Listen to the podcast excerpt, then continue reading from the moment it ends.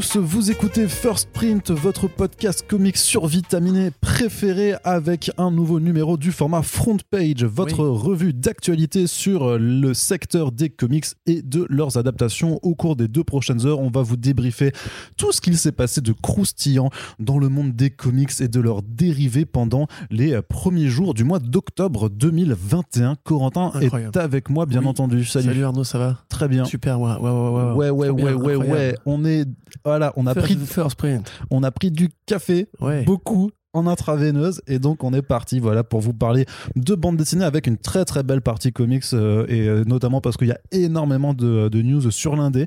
Euh, et donc bah voilà avec quelques grands retours qui ont été annoncés on va y revenir bah, plus tard. Mais voilà ça, ça va faire plaisir. Je sens que cette émission va être très agréable à enregistrer. Corentin je suis heureux de faire ce podcast avec toi sans plus tarder Oui. et sans aucune transition. Commençons d'abord quand même par une partie un petit peu consacrée à la VF et euh, j'en profite pour faire euh, de façon honteuse et euh, mais assumée une page de promotion pour un projet qui vient de se lancer sur la plateforme de financement participatif Ulule avec la nouvelle BD éditée par, euh, par Bubble Edition. Donc, comme vous le savez, Bubble a racheté euh, les sites euh, Comics Blog et 9e Art en, à l'automne 2020 et ce qui fait que c'est maintenant, vu qu'on rédige sur ce site, bah, on travaille avec eux.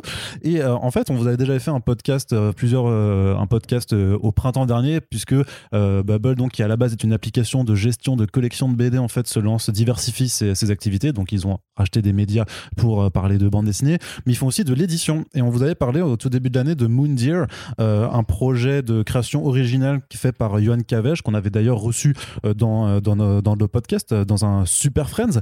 Et donc là, il y a une nouvelle BD qui sont en train de, de vouloir éditer. Alors qui n'est pas une création originale, euh, là qui c'est vraiment plutôt de, de l'achat de droit et donc euh, sim- simplement de faire une VF d'un album qui existe déjà qui s'appelle euh, Dans les yeux de Billy Scott. Donc c'est le titre trouvé pour la VF d'un album qui s'appelle en anglais The Impending Blindness of Billy Scott. Donc grosso modo la, la cécité inéluctable Imminente. imminente voilà de, de Billy Scott c'était très très chiant de trouver un, un titre VF qui soit attirant et, et parce que c'est pas possible de traduire ça littéralement parce que ça la, la cécité imminente de Billy Scott ça c'est pas ultra vendeur non plus enfin c'est un, album qui est en fait fait par une autrice et dessinatrice anglaise qui s'appelle Zoe Thorogood euh, qui a euh, 22 ans donc euh, qui vient de démarrer euh, euh, a démarré sa carrière là qui vraiment s'est lancé c'est son premier album c'était sorti en, en 2020 chez Avery Hill Publishing donc en Angleterre qui est une maison d'édition spécialisée vraiment dans la bande dessinée anglaise euh, très indé.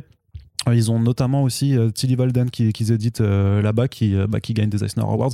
Donc voilà une maison, une petite maison d'édition, mais assez, assez quali en tout cas sur, sur les ouvrages. Et donc de quoi ça parle dans les yeux de Billy Scott? Grosso modo, donc Billy Scott, c'est la protagoniste, c'est une dessinatrice qui doit avoir d'ailleurs l'âge de, de The Thorogood, qui vient d'être acceptée sur dossier en fait pour euh, exposer ses travaux dans une prestigieuse exposition. Et en fait, ce qu'elle doit faire pour, pour valider cette, cette, cette inscription, en fait, c'est réaliser 10 portraits euh, de personnes euh, c'est euh, en Angleterre. Et sauf que à la suite d'un accident, en fait, on, lui, on lui apprend que d'ici 15 jours, elle va perdre la vue. Donc le truc, le- la limite le plus atroce qui puisse exister pour quelqu'un qui dessine et qui a besoin de ses yeux tout simplement. Et donc, ben, bon gré mal gré, en fait, elle va partir en voyage dans toute l'Angleterre en essayant de réaliser les, les 10 portraits, d'aller à la rencontre de 10 personnes dont elle veut faire les portraits avant justement de devenir aveugle. Et donc voilà, c'est vraiment une sorte de à la fois de, de, de voyage positif en fait sur euh, la vie grosso modo sur ce que la vie peut t'apporter de bien sur les rencontres en fait sur le fait d'aller vers les gens et de et euh, bah, simplement de euh, de s'extasier devant euh, tout simplement la diversité des, des gens qui, qui font notre notre monde notre société. C'est aussi une, un- une ode à la création tout simplement à la, la créativité.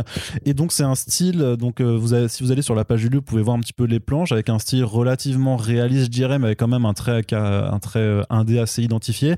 Et en fait ce qui est enfin Personnellement, moi, j'ai pu lire euh, l'album déjà, vu que, bah voilà, vu que je bosse assez étroitement avec Bubble, euh, j'ai eu accès à, la version anglaise.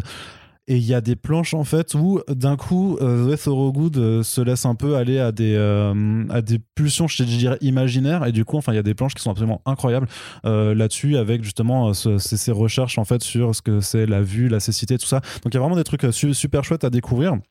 Donc bien entendu avec tous les euh, tout le côté biaisé que, que, je peux avoir sur ce projet, moi je vous invite vraiment vraiment à aller découvrir euh, cette campagne et à soutenir euh, et à la soutenir tout simplement parce que bah voilà c'est le premier album d'une autrice qui à mon avis et là par contre ça a rien à voir avec tout le reste mais vraiment je pense que c'est quelqu'un qui va être très très très prometteuse. Elle a déjà eu des prix en Angleterre pour pour ce, travail. Donc le premier album a, reçu un prix pour un, site spécialisé dans, dans, dans les comics indés en tant que meilleur album. Elle-même, elle a eu euh, des prix en tant que meilleure, euh, meilleure autrice et euh, plus, meilleure révélation de l'année. Et elle avait déjà eu un prix comme ça en 2019, donc ça grimpe. Elle est en train de poster aussi sur Instagram des, recherches pour son prochain album qu'elle prépare déjà qui s'appelle I Think I Might Be Evil. Où là, par contre, c'est un truc beaucoup plus dans l'imaginaire, puisqu'on voit des, sortes de monstres un peu qui font vachement penser, moi, à des, à, des créatures du voyage de Shiro. Donc, vraiment, enfin, elle, a, un truc qui, qui est assez dingue. Donc, voilà, je, finis ce, ce- ce- cette pastille euh, promotionnelle, mais voilà, donc vous avez un lien dans la description du podcast. Euh, à l'heure où on poste ce podcast, euh, les 100% euh, viennent d'être passés. En tout cas, j'espère, j'espère que je m'avance pas trop. Euh, mais voilà, le but, comme toujours, avec ces campagnes-là, c'est d'aller le plus loin possible pour avoir notamment, ben, euh, euh, il y aura des prints de nouveau, euh, comme euh, ça avait été un petit peu le cas avec, avec Moundir, euh, des prints réalisés par euh, des artistes invités. Donc là, ils sont allés, euh, ils sont allés chercher à la fois du, euh, du côté euh, des États-Unis, mais aussi d'artistes français, puisque bah, on va avoir quand même euh, euh, Eiji Dungo, donc euh, le dessinateur de In Waves, euh, magnifique euh, roman graphique qui a été publié euh, chez Casterman pour la VF. Mais on a aussi euh, des autrices euh, comme Sophie Lambda euh, ou Laurel, en fait, bah, qui sont très installées, très reconnues euh, dans le milieu de la, la BD euh, franco-belge. Et aussi Théo Grosjean, euh, qui a fait, euh, je crois, L'homme qui a peur de tout, quelque chose comme ça. Enfin, une BD hum- humoristique super, super stylée. Enfin, voilà, c'est quand même des, des artistes plutôt sympas. Et puis, les, autres paliers, ben, c'est pour, en fait, avoir des effets de fabrication supplémentaires sur l'album. Donc, voilà, pour avoir vraiment la plus belle BD possible. Donc, voilà, ça s'appelle Dans les yeux de Billy Scott. C'est en financement jusqu'au 8 novembre. Et vraiment, vous avez tout intérêt à vous intéresser à ce projet. Si vous aimez la bande dessinée euh, comme, euh, comme Corentin et moi, je pense que c'est vraiment quelque chose qui devrait euh, largement euh, vous parler. Donc, on vous encourage à aller y faire un tour. Financement participatif, toujours un petit peu, avec Comics Initiative, Corentin. Je vais te passer la parole un petit peu, qui annonce une ligne de romans graphiques. Alors, pour diversifier ses étendues de publication avec des titres qui avaient déjà été annoncés qui vont rejoindre cette ligne, mais du coup, voilà, ils, ils font un graphique, euh, enfin des, des- Qui graphique graphiques, qui graphique, voilà, Qui graphique graphique. est, qui est donc leur, leur, leur nouvelle ligne de Mm. euh, vraiment d'albums pensés en termes de romans graphiques. Oui, alors on sait pas exactement à quoi ça va consister, puisque. J- J'imagine que c'est par opposition, par exemple, aux séries, tu vois, qui font comme Oui, Money Shot et ce genre de choses. Après, enfin, je pense que c'est aussi un truc qui est plus de l'ordre du euh, de l'appareil éditorial, à mon- enfin à mon avis, par rapport aux, aux standards d'édition moderne euh, que sont les comics, etc. Après, euh, Comics Initiative a jamais eu un, problème dans la, dans la fab ou dans la qualité des albums. Euh, là, effectivement, ça doit être plus pour cibler une sorte de, de lecteur, en fait, simplement de fans de romans graphiques. Alors, le premier projet qu'ils avaient annoncé là-dedans, enfin, je veux dire que tu dis qu'il y avait déjà des projets qui étaient annoncés et qui vont rentrer dans cette nouvelle nomenclature, c'est évidemment Love and Rockets. Euh, donc on en a déjà parlé, la saga des frères Hernandez qui traite de points de vue sur différents, euh, différentes configurations latino-américaines euh, à la fois aux États-Unis et en Amérique centrale.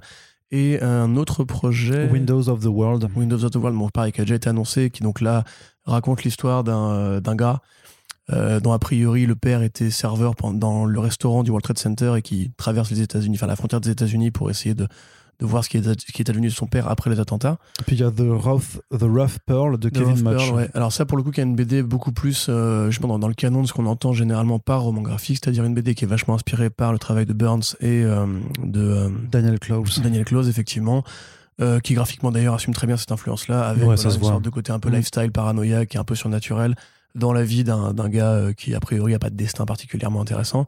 Euh, c'est très beau, c'est très intéressant. Et euh, ça confirme aussi ce que faisait déjà depuis quelques années Comics Initiative, c'est-à-dire s'associer à Fantagraphics, euh, Ouais. qui est l'un des plus gros pourvoyeurs de comics indés en roman graphique de qualité depuis euh, 10, 15, 20. Enfin, c'est- c'est l'un des meilleurs, l'une des, l'une des- l'une meilleures boîtes sur le marché pour les gens comme moi qui euh, sont un peu justement dans, dans l'élite intellectuelle et culturelle. euh, voilà. Là, après, précisément, je pense que c'est intéressant de le faire maintenant puisqu'on voit quand même qu'il y a une sorte d'expansion de Comics Initiative qui à la fois fait de la créa, qui fait du travail d'archives, qui récupère des, raretés de grands auteurs comme euh, Ellis, euh, Ennis, euh, etc., etc. Donc euh, pourquoi pas, il faudra voir un petit peu ce que ça change concrètement dans, la façon dont on pense l'album. Je pense que par exemple les Bob Jeffries pourraient être intégrés aussi dans du cahier graphique parce que ça reste Alan Moore hein, quelque part. Mais pour l'instant on n'a pas trop d'infos par rapport à ça. Non, donc on verra comment, comment ça se développe. C'est marrant d'ailleurs que tu, tu mentionnes Close ou, ou Burns, même par rapport à The Rough Pearl, parce qu'enfin je reviens quand même dessus sur, sur Billy Scott, mais tu devras regarder les planches et tu verras que la façon dont justement le surnaturel peut s'immiscer euh, dans un quotidien, somme toute, assez, assez propre, en fait, ça, ça fait aussi penser un peu à ce genre, à ce genre d'approche. Mais c'est vraiment, c'est, euh, tu ne t'intéresses hélas pas tout le temps à ce, à ce genre de choses, mais euh, comme toujours, je te conseille d'être curieux et je pense que ça va parler à ton esprit d'élitiste. Ah, File-moi un album gratos et je m'y intéresserai. Oh. Mais dans, dans l'intervalle, j'ai j'aurais du mal à m'y intéresser. Bah, il, faut, il, faut se- il faut aller regarder les planches tout simplement déjà en fait. Mais toi, tu comptes lire The Rough Pearl? Hein? Bien sûr. Ouais. Ah oui? Oui. C'est vrai? Bah oui. Ok. Moi j'aime bien. euh, moi je kiffe Charles Burns. T'as lu. Daniel Close? Black Holes. Black Hole, pardon. Ok, Black Hole. Mais t'as lu d'autres trucs de. Bah pour l'instant non, parce que j'ai pas Dédale. Dédale, j'aimerais bien qu'il fasse une édition intégrale. Je peux te euh, prêter le tome, tard, si tu veux. Ouais. C'est très court en plus des dalles. en C'est termes pour, de non mais c'est pour ça. À chaque fois c'est des Mm. albums super courts, donc j'aimerais bien attendre en fait qu'il fasse un gros, un gros hardcover, un gros hardcover. Hardcore. Par contre Daniel, Hardcover. voilà. Par contre Daniel Close, non, je t'avoue que je connais pas, mais. euh, Mais par contre, j'ai vu, les, euh, j'ai vu justement la- les, les, planches présentées pour la campagne de, de Rough Pearl. Moi, ça, me- ça me botte de ouf. Quoi. Il y a un côté bizarre, vraiment euh, très, ouais, Ça a commencé là déjà ou- Ouais, ouais, ouais, ça, ça, ok. ça- ça a commencé. On en reparlera quand on aura l'album entre les pattes. Tout à fait. Allez, euh, on continue. Alors, on a un gros, gros point à faire du côté de Urban Comics qui a multiplié les annonces euh, ces derniers jours, parce qu'en fait, ils sont en train de déballer, grosso modo, tout leur programme de publication euh, pour le début de l'année 2022, tout simplement. Donc, On- Surprise. on va essayer. ouais, il y a du Batman. surprise, il y a du Batman. Surprise, il y a du Batman. Alors, il y aura- inattendu, il y aura mais forcément un point euh, Batman, mais en même temps, c'est logique aussi, puisque il y a toujours du Batman c'est et le que plus gros vendeur du marché. Voilà, et puis qu'en début 2022, il y a aussi un film qui s'appelle The Batman qui va sortir. Donc évidemment, la maison d'édition aurait tort de ne pas en profiter. Non, Avec non. pas- voilà. une, une tentative de passe décisive, mais euh, tu n'as pas voulu la prendre, mais ce n'est pas grave, ce n'est pas grave. Tant pis pour le running gag, mais on va parce que faire. tard, c'est chez Marvel. Alors j'ai fait j'ai fait 4 points, non 5, j'en ai fait 5. on va essayer de- d'a- d'a- d'aborder ça de façon plus ou moins euh, rapidement. Le premier point, c'est déjà euh, le Batman Ego de Darwin Cook euh, qui revient hein, parce que c'est pas c'est pas c'est pas de l'inédit complet, mais ça faisait très longtemps que ça n'avait pas été édité puisque les précédentes éditions euh, bah, c'était euh, années 2000, euh, début des années 2000. euh, alors je sais plus si c'était chez Panini d'ailleurs à, l'époque. je pense hein, il est possible qu'il y ait une nouvelle trad aussi, j'imagine. Pas forcément, Non ça, ça dépend. Non, non, c'est pas, c'est pas systématique. Euh, bah, surtout que si le travail a été fait avant, bah, le, tra- le travail a été fait. Quoi. Mais donc voilà, donc euh, en fait, c'est donc Urban qui fait euh, de la réédition en accent sur les auteurs, donc sur Darwin Cook d'un côté avec donc le, le Batman Ego, et il y a aussi du Catwoman avec notamment le, le Grand Braquage et Catwoman à Rome, donc de Jeff Lubb et Tim Sale, des récits qui avaient déjà été édités précédemment dans des collections du style Ed Brubaker présente présente Catwoman, par exemple. Mais c'est, enfin, là, par rapport à ça, parce que j'ai vu des critiques euh, sur le fait qu'effectivement, il ramenait dans ce boulot le bouquin le grand, le grand braquage à la fois le roman graphique euh, Salinas Big Score et euh, les quatre, premières, euh, quatre premiers numéros illustrés par euh, Darwin Cook. par Darwin Cook et écrits par Brubaker dans la, fameuse série qui avait réinventé le costume, etc. Il faut savoir que c'est, basé sur une édition VO en fait qui existe déjà aux États-Unis et qui pareil intègre beaucoup de bonus des Ouais. séries solo et des différents passages de Cook euh, sur d'autres projets. On n'a peut-être pas précisé que dans Batman Ego, il y avait justement beaucoup aussi du Oui. Batman inédit, euh, pour le coup en France, de Cook, notamment ses passages dans Solo, euh, quelques chapitres du Batman Spirit et euh, un autre truc euh, issu de Gotham Knights, je crois. C'est ça, de Gotham Knights 33, The Voilà. Monument et euh, Herbie Monsters de ça, Gotham Knights c'est 23. Comme ils ont fait pour Bendis avec le Batman Universe où ils avaient rajouté les, les autres passages Ouais. de Bendis sur Batman. L'idée c'est d'avoir un bouquin qui compile tout le Batman de Cook. Même si c'est quelque part un peu euh, facile, ça reste quand même une. En tout cas, Ego, euh, ça reste une putain de truc à, à posséder. Et en Oui, plus, et puis euh, t'as accès au- à la ligne auteur que défend beaucoup Urban Comics. Voilà, et puis Reeves avait dit que Batman Ego était l'une des influences du film, donc en fait c'est pour ça aussi qu'il y a ce, ce choix en fait d'accès. Alors je sais pas si ça va se traduire après sur un bandeau, euh, un bandeau à la con, à la le, le, le comics Ouais. qui a inspiré le film ou pas. Et sur un poster, tu auras le comics écrit par le scénariste du film. C'est ça aussi, ouais, ça sera pour Batman. Effectivement, parce que Batman The Imposter a aussi été annoncé. Alors pour février 2022, ça sortira littéralement une semaine avant la sortie du film euh, par chez nous en France. Donc c'est le roman graphique. euh, enfin, c'est une mini-série en trois numéros dans le Black Label qui démarre là au mois d'octobre chez DC. Donc on va clairement vous en reparler puisque grosse attente. Donc euh, sur un titre Batman dessiné par Andrea Sorrentino, écrit par Mattson Tomlin, le co- co-scénariste pardon du film The Batman de Matt Reeves Hmm. dont on entend de plus en plus le nom, puisqu'il va aussi Ouais, faire un prochain parler dans le créa- podcast, Creator Owned avec Liber Mero, euh, ce dont on a eu l'information en une exclusivité carrément. Et, et, voilà, et dont on va reparler après sur, sur un autre film. Donc voilà, petite coqueluche qui monte, j'ai envie de dire. Dans, dans, Hollywood et donc bah, forcément la curiosité est au rendez-vous tout à fait et juste bon évidemment voilà Urban Comics qui fait de la réédition de Batman Catwoman ça peut prêter à sourire bah, comme tu le dis il y a le film qui arrive et Catwoman sera dans le film de Batman Reeves donc on peut trouver des parallèles, mais j'ai un peu l'impression que moi, que When in Rome, enfin à Rome, pardon, Catwoman à Rome, ou le travail de Cook euh, sur Big Score, enfin le grand braquage, voilà, excusez-moi, je, j'ai découvert ces mots. Ce mec parle toujours en VO. Non, mais parce que tu sais, t'as les références, tu dis pas un long Halloween, tu dis long Halloween, tu vois. Et justement, c'est des trucs qui sont assez connus par les fans, enfin auprès des fans, mais qui sont rarement en fait les premiers trucs auxquels, on pense quand on veut faire découvrir Batman ou Catwoman à quelqu'un. Alors que c'est des bouquins Ego, typiquement, c'est pour moi, c'est un chef-d'œuvre. Très honnêtement, c'est un un truc qui interroge le rapport de le rapport de l'enfant Bruce Wayne au monstre Batman, comment il a créé ce personnage, pourquoi il a créé ce personnage, ça revient vraiment sur les trucs que tu vois dans Year One et tout. C'est assez composite, c'est assez introspectif. Et c'est vraiment un dialogue entre les deux faces de, la bête, entre guillemets. Ce que je trouve personnellement assez génial, et c'est un des meilleurs travaux de Cook euh, chez DC, à mon avis. Et pourtant, il est quand même relativement peu connu. Tu vois, c'est-à-dire que par rapport justement à, à un succès confidentiel, de Sale, mm. Euh, même quelque part de Morrison et compagnie, on, pense moins à celui-là à, recommander aux gens, alors que pour, pour ceux qui aiment analyser, un peu comme euh, euh, le truc de Garde Boucher que John Paul Leon. Créature de la nuit. Créature de la nuit, tu vois, c'est un, bouquin qui pose des questions en fait à Batman et qui plutôt que de raconter une histoire stylée, un polar, etc., vraiment va interroger le mythe et c'est important justement d'avoir ça effectivement comme influence d'un nouveau film qui quand même passe après trois ou quatre générations de Batman. Donc moi j'ai assez hâte de voir déjà le film et aussi de voir cette réédition qui en plus encore une fois, par exemple, la série Solo, qui est un truc qui n'est pas du tout connu, j'ai l'impression. Mm. Qui est une anthologie consacrée à des grands artistes qui ont un trait super précis, etc. Il y avait Michael Red, il y avait euh, donc évidemment Darwin Cook. Euh, ça n'a pas été édité euh, depuis assez longtemps maintenant. Avoir justement un bouquin qui a tous les Batman de Cook, Enfin, on a déjà fait un podcast sur lui il y a assez longtemps. Ça reste un des très très grands bonhommes qui est parti beaucoup trop tôt. Euh, moi, je suis assez content quand même de cette réédition, tu vois. Ouais, bien sûr. Bah, de toute façon, euh, personne t'oblige. Si t'es pas content, personne t'oblige à acheter de toute façon, quoi. Tu vois, c'est mm. truc. Mais après, surtout que par exemple, enfin, même par rapport au grand braquage, tout ça, et au fait que les récits étaient euh, incorporés dans d'autres tomes, c'est aussi des tomes qui, pour certains, enfin, les Ed Brubaker présentent euh, Catwoman, c'était il y a quasiment 10 ans en fait, donc c'est aussi des tomes qui sont plus difficiles à trouver. Euh, et là, tu, en fait, tu cibles un peu plus en fait sur certains récits en particulier, sur, plus sur les artistes aussi. Bah là, c'est en fait, c'est ça, voilà, c'est juste une autre façon en fait de présenter un travail en fait qui va profiter effectivement d'une adaptation et, d'un certain écho euh, pour euh, Batman Echo, voilà, voilà. Euh, pour en fait être, être, mis en avant. Donc en soi je trouve pas je trouve ça plutôt bienvenu. Donc voilà. Puis ça fera sûrement des, beaux albums effectivement. Et puis voilà si vous étiez passé à côté des, des précédentes éditions de ces récits bah, de toute façon on vous en reparlera. Du Batman encore et toujours bien entendu puisque ça fait vendre. On, l'a dit avant. Avec une, une annonce d'une nouvelle collection qui arrivera aussi l'année prochaine.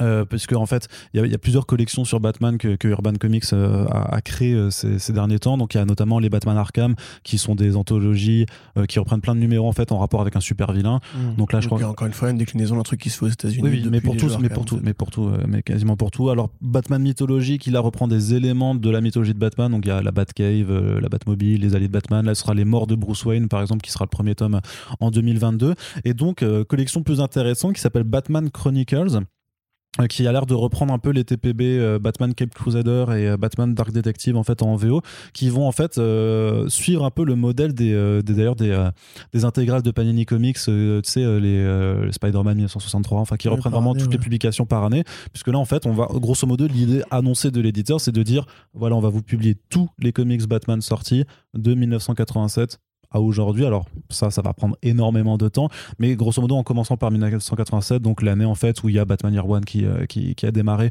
dans les pages de la série régulière Batman, et surtout que le but c'est pas de publier que euh, la série Batman, mais aussi toutes les autres en fait. Euh, Legend of the, Dark Knight, Shadow of the Bat, et ce genre de choses-là. Et ce sera d'autant plus intéressant quand on abordera en plus des, des, parties avec des crossovers euh, comme, euh, comme Nightfall, euh, comme Wargames, ce genre de choses-là. Donc là, on, est sur le long terme. Mais voilà, c'est l'idée, c'est vraiment d'avoir toutes les publications qui étaient liées à Batman dans une seule collection de, de, volumes qui vont, qui vont se suivre. Donc avec un premier volume pour 1987. ce sera pas, il n'y aura pas tout 1987 en un seul tome, puisque bah, forcément DC publiait déjà beaucoup de Batman, voilà, déjà, publiait déjà beaucoup de Batman à l'époque, donc euh, il y aura sûrement peut-être deux à trois volumes peut-être par année en fonction de, de, ce qui avait été publié. Mais euh, je suis chaud, je suis ultra chaud par contre pour cette approche chronologique euh, qui, qui, se fait. C'est vrai que ça n'aurait pas trop d'intérêt de, de, recommencer au tout début en allant publier tous les comics Batman depuis 1939 puisque c'est quand même du coup je pense une énorme partie en fait qui intéresserait pas qui intéresserait pas grand monde. Puis il y a déjà les comic strips techniquement si tu veux vraiment revenir au tout début. Mais oui tu sais il y a des il y a des volumes de comic strips Batman je non je sais pas tu me regardes bizarrement non non, je, d'accord ça n'a rien à voir. Ok. C'est un autre sujet. Ok. Totalement Ok. Donc il euh, y, a déjà cette partie-là. Si vraiment vous êtes fan euh, du, euh, du, Golden Age, pour le Silver Age, c'est vrai qu'il y a eu quelques volumes. Enfin, il y avait des, enfin Silver Bronze Age, il y avait Batman la légende par Neil Adams, ouais, Jim Aparo aussi. Jim Aparo. Mais là, du coup, on est vraiment à partir, voilà, du, du Dark Age, on, va dire. De. Bah, moi, c'est peut-être plus ça la critique. Ce serait justement pourquoi se, se limiter au post-crisis, au post-tier 1 ah, bah. justement, non mais c'est quand même plus connu, tu vois, là, toi-même de référence, tu, tu, les as faites, tu vois, le No Man's Land, euh, Cataclysme, euh, Nightfall. Nightfall a été largement édité par Urban et bien édité en plus.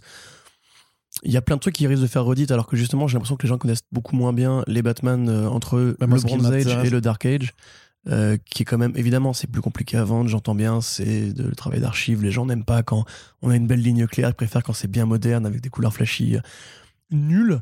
Mais donc, non, non, mais je plaisante bien sûr, mais je trouve quand même qu'effectivement le lectorat français a manque de curiosité euh, par rapport justement à ce qui est en fait les fondamentales de la BD. C'est-à-dire que pendant 60 ans, on a, on a dessiné en ligne claire, et un jour on a dit maintenant on arrête, on fait des gros muscles à tout le monde et on fait des perspectives qui veulent rien dire. Encore que moi j'aime bien encore les, les, dessins des années 80-90, et précisément entre Night, euh, entre pardon Year One et la fin de Nightfall, on a quand même une des meilleures périodes de Batman avec euh, tout ce qui s'est fait de grand, gothique, euh, mhm. tout ce qui, bah, The Cult, euh, enfin, tous ces machins-là qui sont pareils, encore moins connus que les Ego et les Catwoman, etc. tu parlais de Legend of the Dark Knight, pour moi, c'est peut-être la meilleure série Batman. Ouais, mais justement, ce sera super cool d'avoir tout, tout compilé dans un. Après, c'est sûr que si tu as déjà pris tous les Batman édités précédemment, tu vas avoir des doublons, mais voilà, c'est une, une, collection qui se tient à part, qui a pas le même but, qui est vraiment bah, s'ils arrivent à la maintenir après là c'est vraiment un pari de très long terme hein, de, dire on va tout publier euh, jusqu'à je sais pas jusqu'à je sais pas quand. Euh, mais euh, bah, j'irai au moins jusqu'à Renaissance en fait jusqu'au New 52 je pense que c'est c'est peut-être ça le, but tu vois. mmh, probablement après voilà encore une fois peut-être que si déjà les Grant Morrison présentent Batman qui quand même assez assez, mmh. assez épais est-ce qu'il y a un intérêt à les republier? Après, moi, j'avoue, j'aime bien hein, ce que comme euh, voilà ce que fait Panini par rapport aux, années. En fait, c'est même, je crois, c'est un truc le plus vieux que j'ai jamais croisé en librairie. Tu vois, le truc, euh, tu te dis, bah, tu veux commencer les comics. C'est un truc tout bête. Tu prends dès le début, t'as le volume 1, t'as le volume 2, t'as le volume 3 qui correspondent à chaque année d'évolution. Après, effectivement, ça montre ses limites, on va dire, parce que ces récits-là ont beaucoup vieilli parfois, etc. Euh, et le travail d'édition de Panini là-dessus, avec les feuilles en papier, en papier glacé et tout, c'est vrai que c'est pas très agréable au, au toucher, etc. Mais pourquoi pas C'est vrai qu'il y a, il y a probablement moyen, justement, en jouant là-dessus, d'insérer des trucs qui seraient impubliables autrement, en fait. Parce qu'il y a plein de petites mini-séries ou de petits projets ou de petits arcs euh, par des mecs qui ont disparu aujourd'hui, hein, très honnêtement, euh, que tu peux pas éditer tout seul parce qu'il n'y a pas de nom pour les vendre, il n'y a pas de, contexte historique auquel les accrocher, etc. Donc, nous verrons bien. Ouais. Autre point aussi chez Urban Comics à partir de, du début 2022, c'est l'arrivée en VF des titres Infinite Frontier.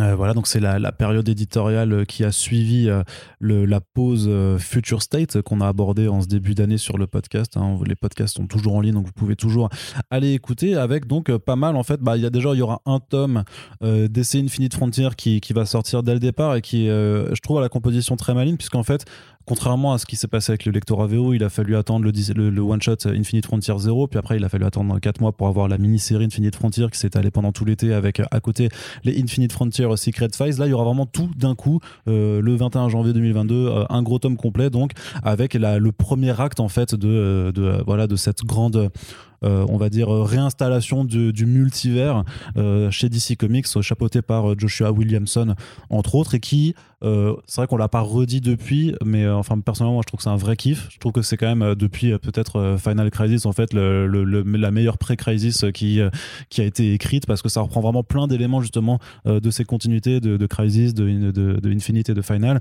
et ça remet, et ça remet tout ça bien, en fait, sans chercher à vouloir réinventer la roue. Euh, ça reprend vraiment des éléments qui sont, qui sont compréhensibles. Enfin, c'est, très nerd, hein. franchement. je pense que ça, ça s'adresse quand même vachement plus à, des lecteurs euh, assez euh, familiers de, cet univers et, des crises et tout ça.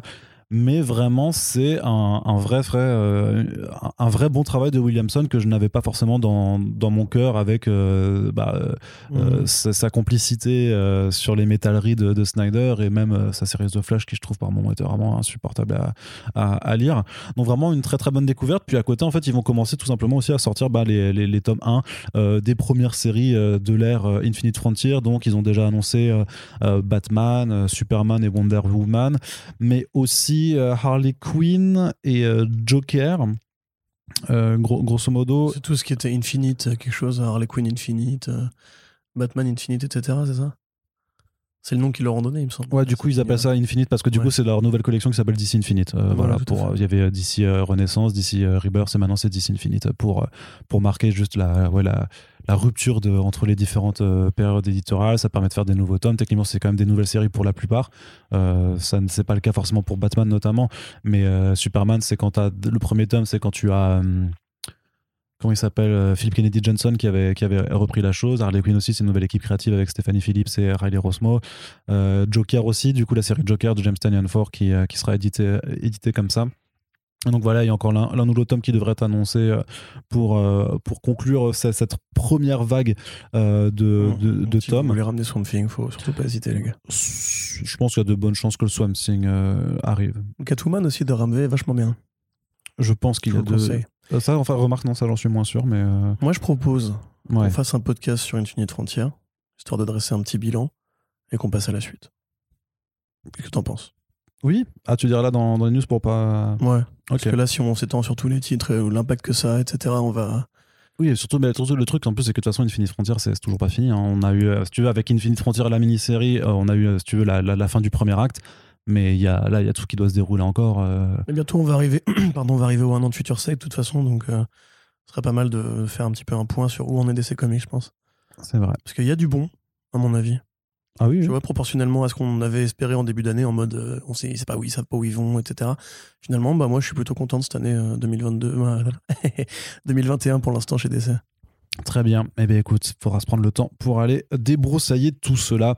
Corentin, et donc on continue toujours avec leurs annonces. Euh, autre autre euh, album plutôt attendu. Alors d'une part, le Dreaming de Sandman. Oui, donc le Dreaming, pas l'ancien, hein, le nouveau, le Dreaming de Sandman Universe Presents donc euh, voilà, série de Size Spurrier illustrée par euh, Bill Quisevely au début. Après, ça changera euh, un peu plus tard. Bon, on sait pas où est-ce qu'ils vont aller, mais enfin jusqu'où ils vont aller, pardon. donc oui, simplement la suite entre guillemets canonique de Sandman, puisque c'est directement celle qui fait suite au dernier volume de Sandman, dans lequel bah, Dream est encore parti, tient pas en place. et du coup, bah, les, on, suit un petit peu le quotidien des habitants du royaume des rêves dans un monde où le roi n'est plus là. C'est plutôt sympathique, c'est plutôt frais. Euh, c'est très coloré, c'est très joli. C'est une série qui, je pense, a été faite par des nerds de Sandman, en fait, simplement. Euh, c'est peut-être la meilleure série de l'univers Sandman après le Hellblazer de, de Spurrier, même s'il est un peu déconnecté, puisqu'il est plus autonome. En fait, c'est plus un Hellblazer qu'un Sandman Universe Hellblazer. Euh, voilà, plutôt une bonne nouvelle qui, a priori, je pense, participe du fait que la série Netflix arrive et qu'il est important de ramener un petit peu ce qui s'est fait de récent sur le Sandman, parce que Urban a déjà quasiment tout édité en dehors de ça. Quoi. Mmh. À part les Dead Boy Detectives, qui serait un truc intéressant à ramener, D'autant plus que Quand il y aura priori, ils, seront, ils, seront, euh, dans la série Netflix, ils seront dans la série euh, Doom Patrol. Doom Patrol. Donc à voir, à voir quand. Mais après, il y a un spin-off aussi qui est, qui est sur qui est en Oui, tout à fait, chez HBO Max. Bon, ça finira par arriver de toute façon. Ouais, voilà, ça, je pense qu'il faut, faut juste attendre le, le, le, bon moment. Et puis rappelons quand même que Bill Quisevely est une dessinatrice fantastique qui fait des, des merveilles euh, graphiquement. Et que bah, on espère aussi la retrouver l'année prochaine en VF sur le le Supergirl, le Woman of Tomorrow de Tom King. Tout à fait. Je pense trouvera facilement euh, sa, sa voix euh, sur les étals de euh, nos librairies. Autre chose aussi, ça c'est très très chouette, la GSA de Geoff Jones qui, qui arrive aussi qui arrive en Alors, je sais pas si elle était déjà. Je crois qu'elle a déjà été éditée précédemment. mais probablement. Mais après, c'est relativement récent, hein, puisque si je dis pas de conneries, c'est le volume de 2006. Mm. donc, c'est un volume qui passe déjà. 2006, c'était il y a longtemps, hein, mine de rien. Oui, c'était il y a 15 ans, mais Urban, c'était pas il y a si longtemps. En fait, l'avènement d'Urban Comics, c'était pas très longtemps après 2006, quelque part. Ah, c'était 6 ans après, quand même. Ouais, mais tu vois, tu vois ce que je veux dire. non. Euh, mais bref, tout ça pour dire simplement, voilà, c'est l'époque où la, la GSA commence à être un peu vieillissante et commence à chercher un peu des remplaçants, euh, euh, de nouveaux héros à former. C'est un peu voilà, la nouvelle génération, un peu les New Mutants de, enfin les de la GSA. donc Geoff Jones aux manettes pour un de ses runs les plus connus T'avais des Euh, Big Books en 2008 et, de, ouais, et le GLA de chez Summit Books euh, en 2003. Donc ça, Mm. c'était euh, précédent, mais la GSA, du coup, euh, Big Books, c'était en Mm, tout à 2008. fait. donc, Et euh, c'est sur ce volume-là, en fait, que tout le monde a commencé à cimenter l'idée que Geoff Jones devait écrire la GSA, euh, enfin, devait revenir un jour écrire la GSA, ce qu'il n'a pas vraiment fait. Euh, enfin, plus ou moins, puisque techniquement, il y a de la GSA dans les New 52. Deux tomes chez Panini euh, Comics, du coup, en 2008. Voilà. Tout à fait. Et donc voilà, bah ça, ça va finir par arriver. Moi, j'avoue, ça va être enfin l'occasion de poursuivre la lecture, parce que j'avais lu que très peu de numéros de ce volume-là. Euh, et j'aimerais bien un petit peu voir euh, What the Fuss is about, tu vois, parce que on me dit toujours la GSA de Geoff mon Jones, omnibus, la de Geoff Jones, etc. Bah, je veux bien que tu prêtes ton omnibus. Mais euh, voilà, je, je me demande si 1600 c'est aussi bien hein. qu'on le dit. Si, si, mais ça fait 1600 pages, donc c'est pas, pas, pas pratique Ah ouais, à, à ouais, transporter. voilà, J'ai bien fait d'arrêter la lecture très tôt. Non, mais voilà, ce sera une bonne occasion, je pense, de, de- de remettre en avant ce travail qui est considéré effectivement comme euh, l'un Voilà. des meilleurs travaux de Jeff Jones avec, euh, bah, avec Green Lantern, avec Teen Titans. C'était- l'époque où il était, C'était l'époque où c'était le meilleur. C'était le meilleur chez DC à un moment quand même. Euh, Geoff Mm. Jones, quand même. Bah euh, oui, oui. C'est vrai qu'aujourd'hui. enfin, c'est plus Green Lantern pour moi à l'époque où il était le meilleur. Ouais, non, mais Green Lantern, ça reste exceptionnel. Enfin, même, même Mm. tous les Bah, débuts de son run sur. Sinestro Corp Wars, à euh, mon avis. Ouais, sur euh, Darkest Night et tout ça, c'est vraiment incroyable. Mais justement, quand, même si Jeff Jones est toujours très connu euh, parce que les- la Justice League des, des Renaissance, du coup, en, en France notamment, euh, bon, après Doomsday Clock et trois Jokers, euh, c'est encore, c'est un peu plus compliqué. qu'on vous en parle un jour hein, quand même. Ouais, on, on- on va revenir là-dessus, mais voilà, des histoires de remettre en avant quand même les anciens travaux du grand Geoff Jones. C'est vrai que euh, Urban a déjà bien fait le taf quand même, parce qu'il y a sa, sa- sa Justice League, euh, son, euh, son Son Green Superman. Lantern, son Superman, son. Mais il y a plein de trucs hein, de Geoff Jones. Ouais. il y a déjà et là, son mais- Aquaman aussi, voilà. ouais. Donc voilà, tous ces travaux modernes qui. Forever Evil. Ouais, non, mais C'était pas si mal, Forever Non, c'était pas si mal. C'était, ouais, c'était série B sympa. Voilà. Donc voilà, ça, ça arrivera aussi en 2022. Et donc pour terminer le point urbain, belle annonce pour l'indé puisque The Department of Truth de James Tynion Ford et Martin Simmons arrivera aussi en début d'année prochaine. Et ça, c'est très très très cool. Oui, tout à fait. On en a déjà parlé. Merveilleuse série dans laquelle, euh, quand suffisamment de gens commencent à croire à une théorie du complot, quelle qu'elle soit, ou à un complot, ou à une légende urbaine, Elle finit par se voilà, matérialiser. se manifeste dans le présent et le- les différents gouvernements euh, des différents pays euh, ont un département euh, qui est là pour entre guillemets limiter les, la propagation de ces idées afin qu'elles évitent justement de, de se réaliser. Euh, ce qui va un peu de tout, ce qui va de, des partisans de la théorie de la Terre plate aux mecs qui croient au, au Yeti ou au monstre du Loch Ness. Ce qui voilà, donne des superbes pages par Martin Simmons, qui est l'enfant caché de Bill Sienkiewicz.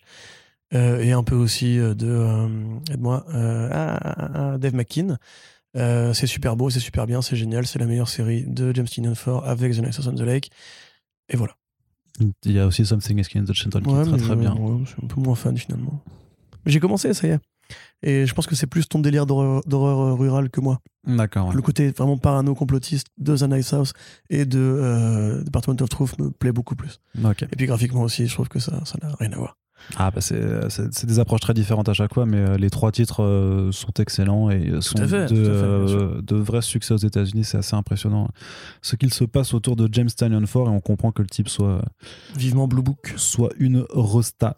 Euh, ouais, mais Blue- je me demande si ça n'a pas déjà commencé euh, sur Substack. euh, ouais bah vivement ouais. l'album Blue Book alors. Ouais, c'est ça. Moi, je suis pas m'abonner sur Substack à James Tynion Ford je t'aime beaucoup frérot mais j'ai pas les moyens D'ailleurs, Noel Stevenson et Adrian Tominé qui ont rejoint Substack aussi. euh, L'exode continue et les auteurs continuent d'affluer euh, sans qu'on ne sache forcément euh, si euh, c'est viable encore pour le moment. Ce sera vraiment le, le pari de long terme hein, pour, Ah, tant que ça, ça. continue à arriver, c'est que pour Substack, c'est viable.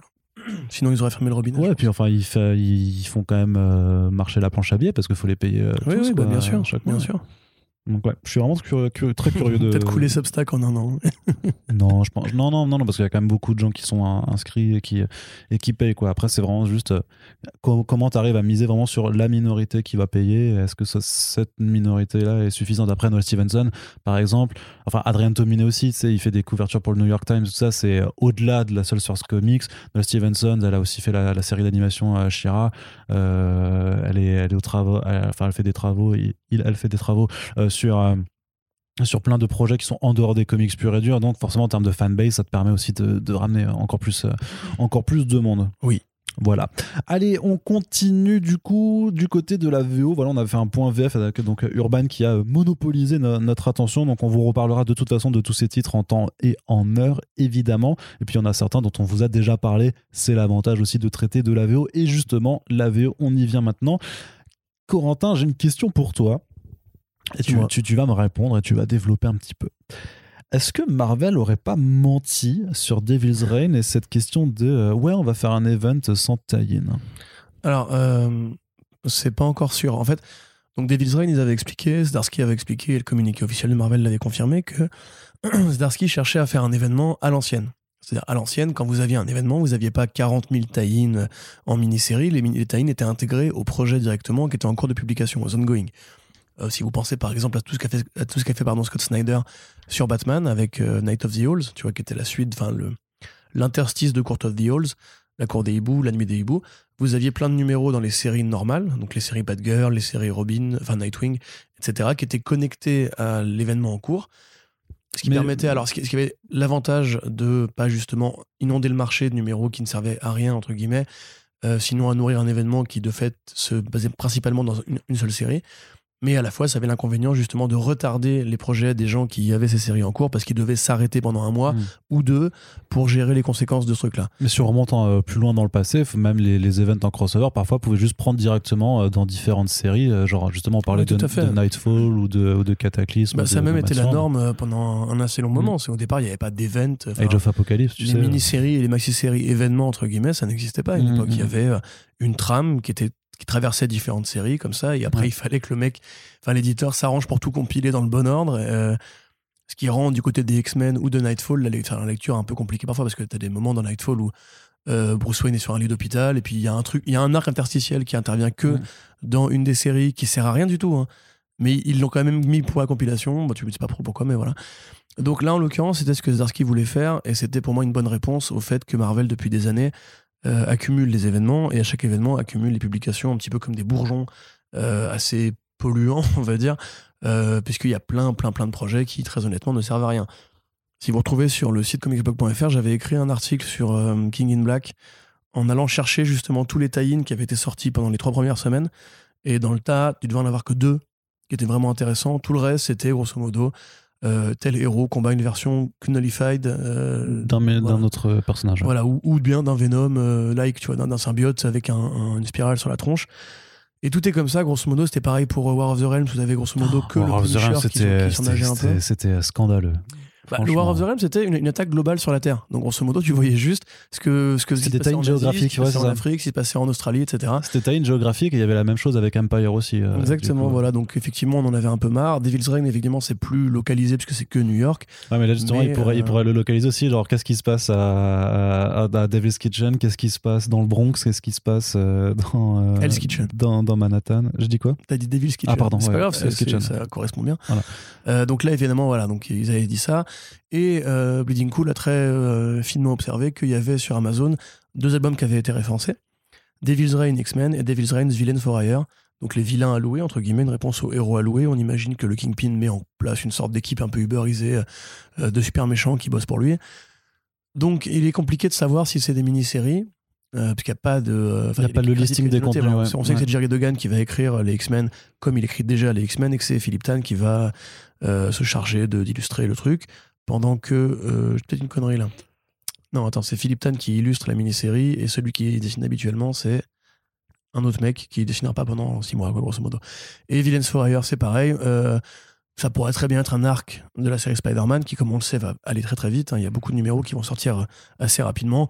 Ou bien un arc d'une autre série, ou bien voilà. Et Surtout que sous Spencer, euh, le, le, le Caïd avait déjà, Kingpin avait déjà recruté un moment des super vilains euh, pour. Ah oui, euh, bah là on la reconnaît de toute façon, enfin, c'est pas des trucs qui sortent du néant.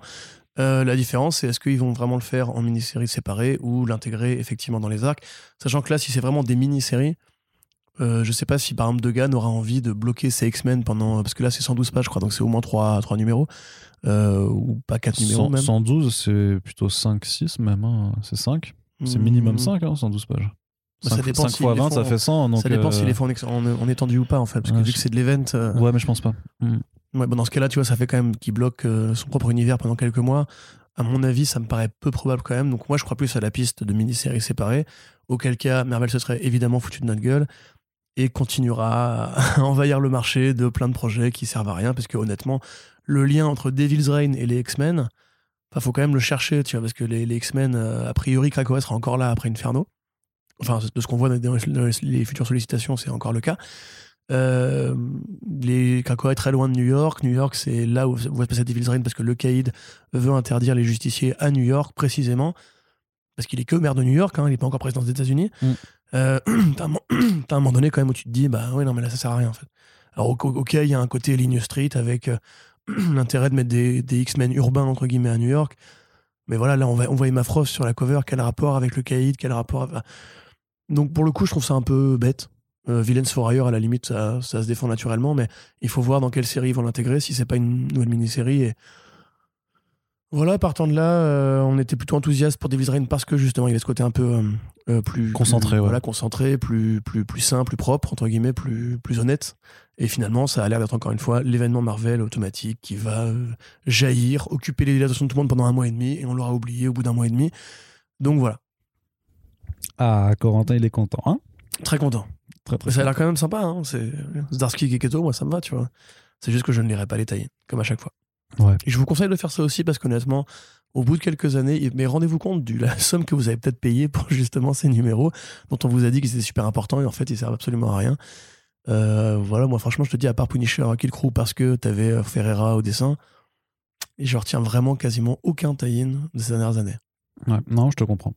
Je te comprends. On continue du coup avec de l'indé un petit peu, juste une petite, euh, pareil, une petite euh, parenthèse pour annoncer euh, la suite du titre We Live des frères euh, Roy et Inaki Miranda qui est publié chez Aftershock Comics. Alors à la base, c'est un titre de euh, fantasy slash science-fiction dans lequel on suit deux gamins qui essayent d'atteindre en fait le point d'embarquement pour quitter la Terre parce que la Terre est, enfin, est complètement foutue, désastre, désastre écologique.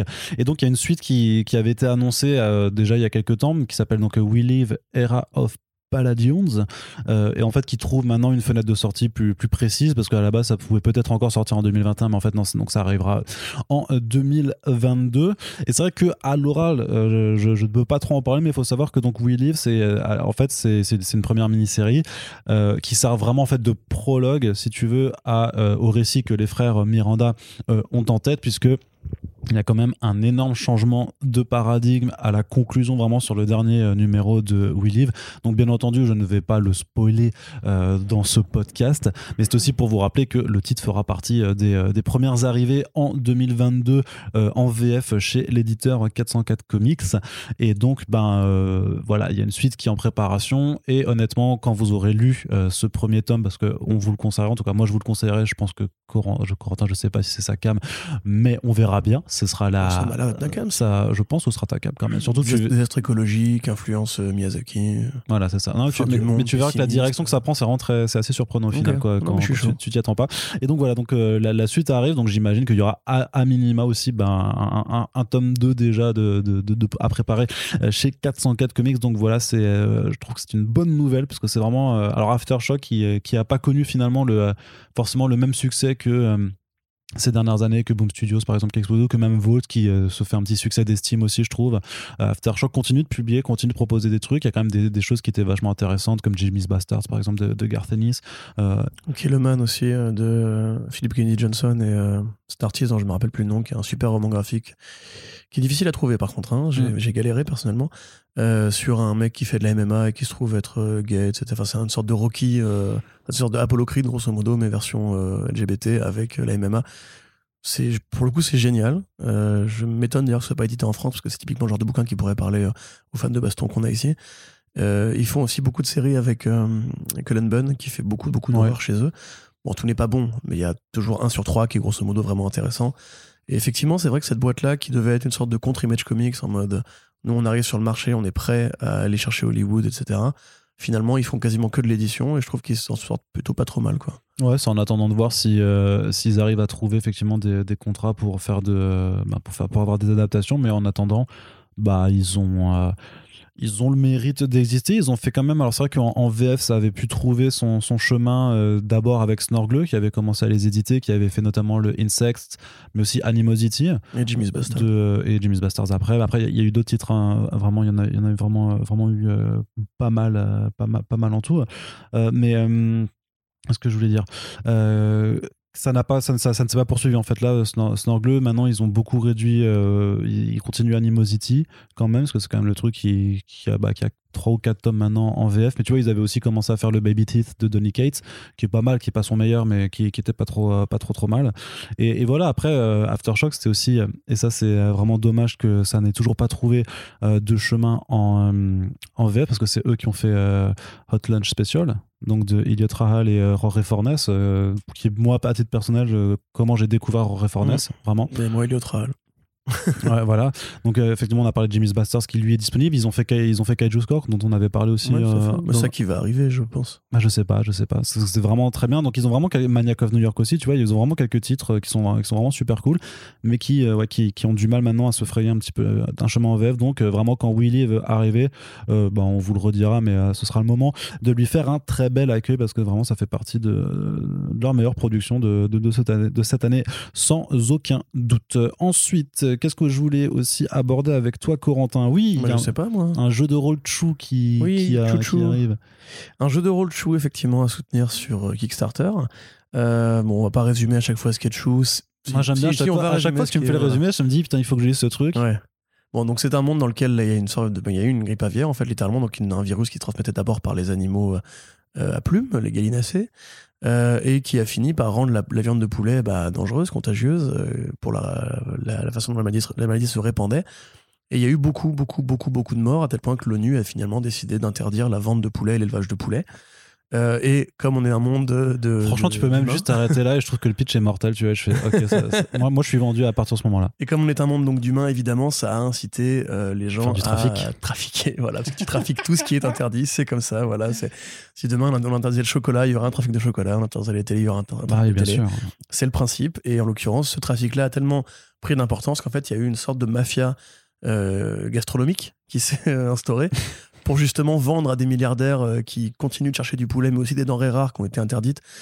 Bah simplement voilà que comme comme il y a des réseaux sexuels on va dire pour fournir à des vieux dégueulasses euh, des esclaves sexuels bah il y a des réseaux euh, de mafieux gastronomiques pour filer à des vieux dégueulasses de la bouffe stylée à, à, et il y a plein de monstres et plein de pouvoirs magiques qui émanent de la bouffe.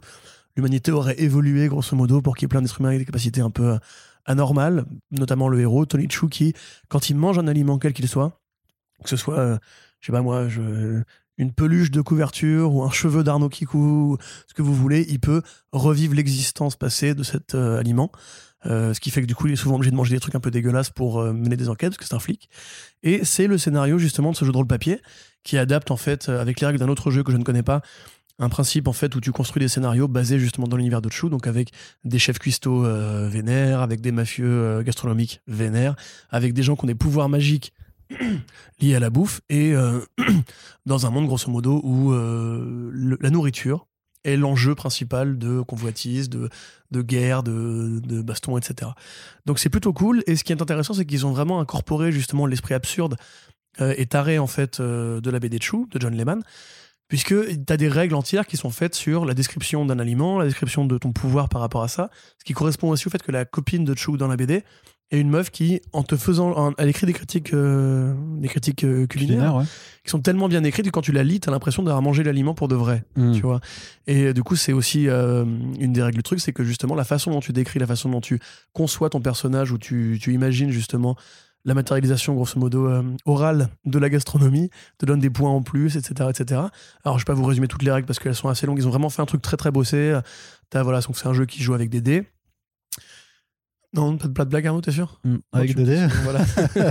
Avec Dédé de la compta, Exactement, euh, exactement, avec Dédé de la compta, voilà, qui sera le MJ, du coup. donc le MJ va devoir se taper le livre de règles, construire des scénarios, etc.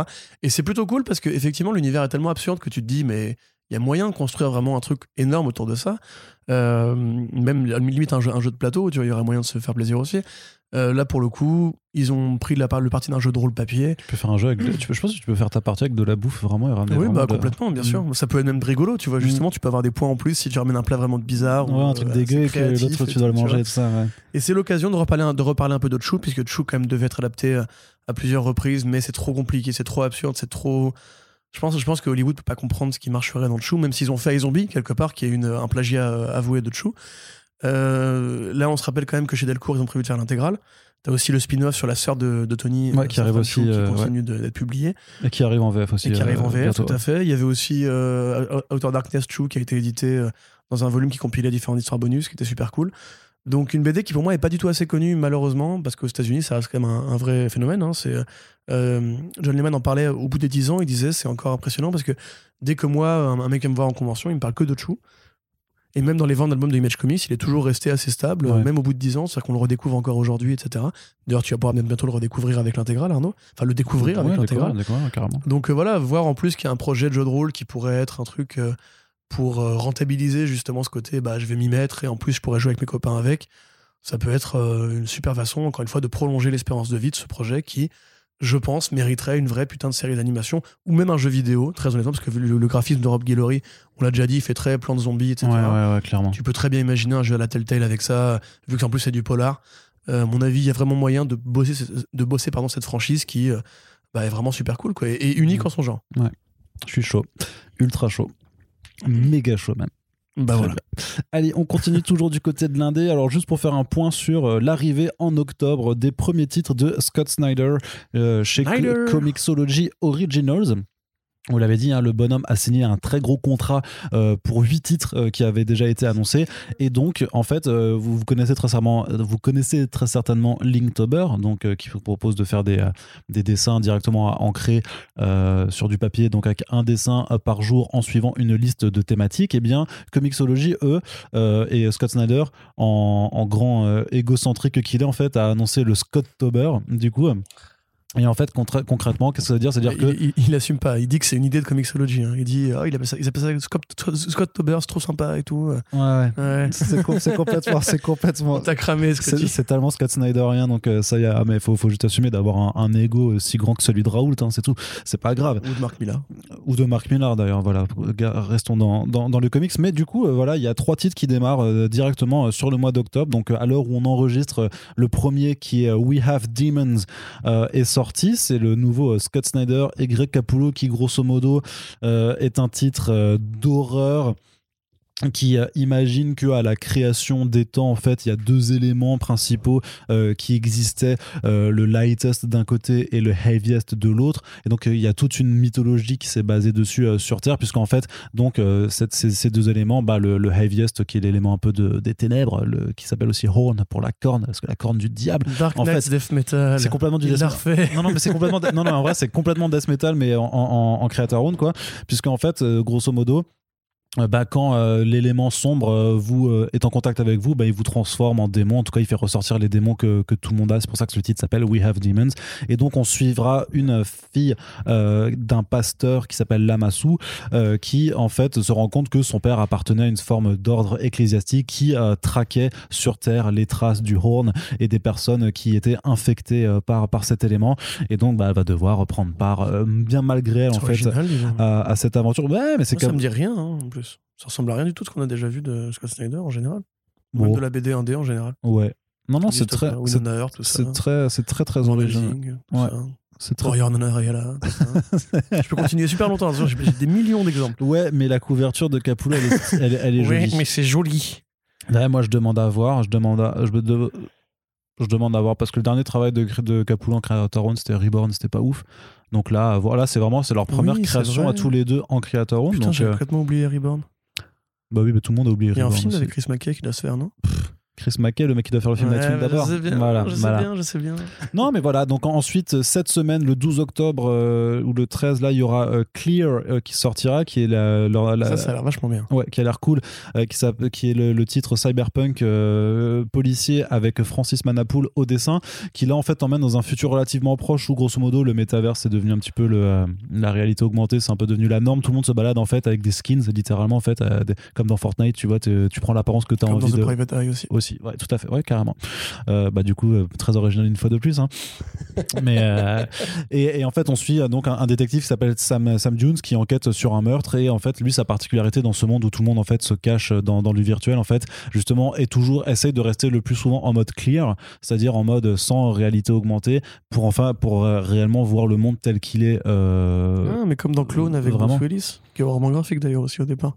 Ouais, Moi, je suis là pour faire chier Scott Snyder. ouais je, je- je vois Non, mais ça. pour- En plus, vraiment, je suis chaud parce que le, le- le synopsis est intéressant et Mais graphiquement, ça, Manapool ouais, Manapool, là-dessus, euh, je pense que c'est c'est très. Non, ça va déchirer. T'as vu les premières pages enfin, c'est, Ouais, ouais. Non, non, c'est c'est très quoi.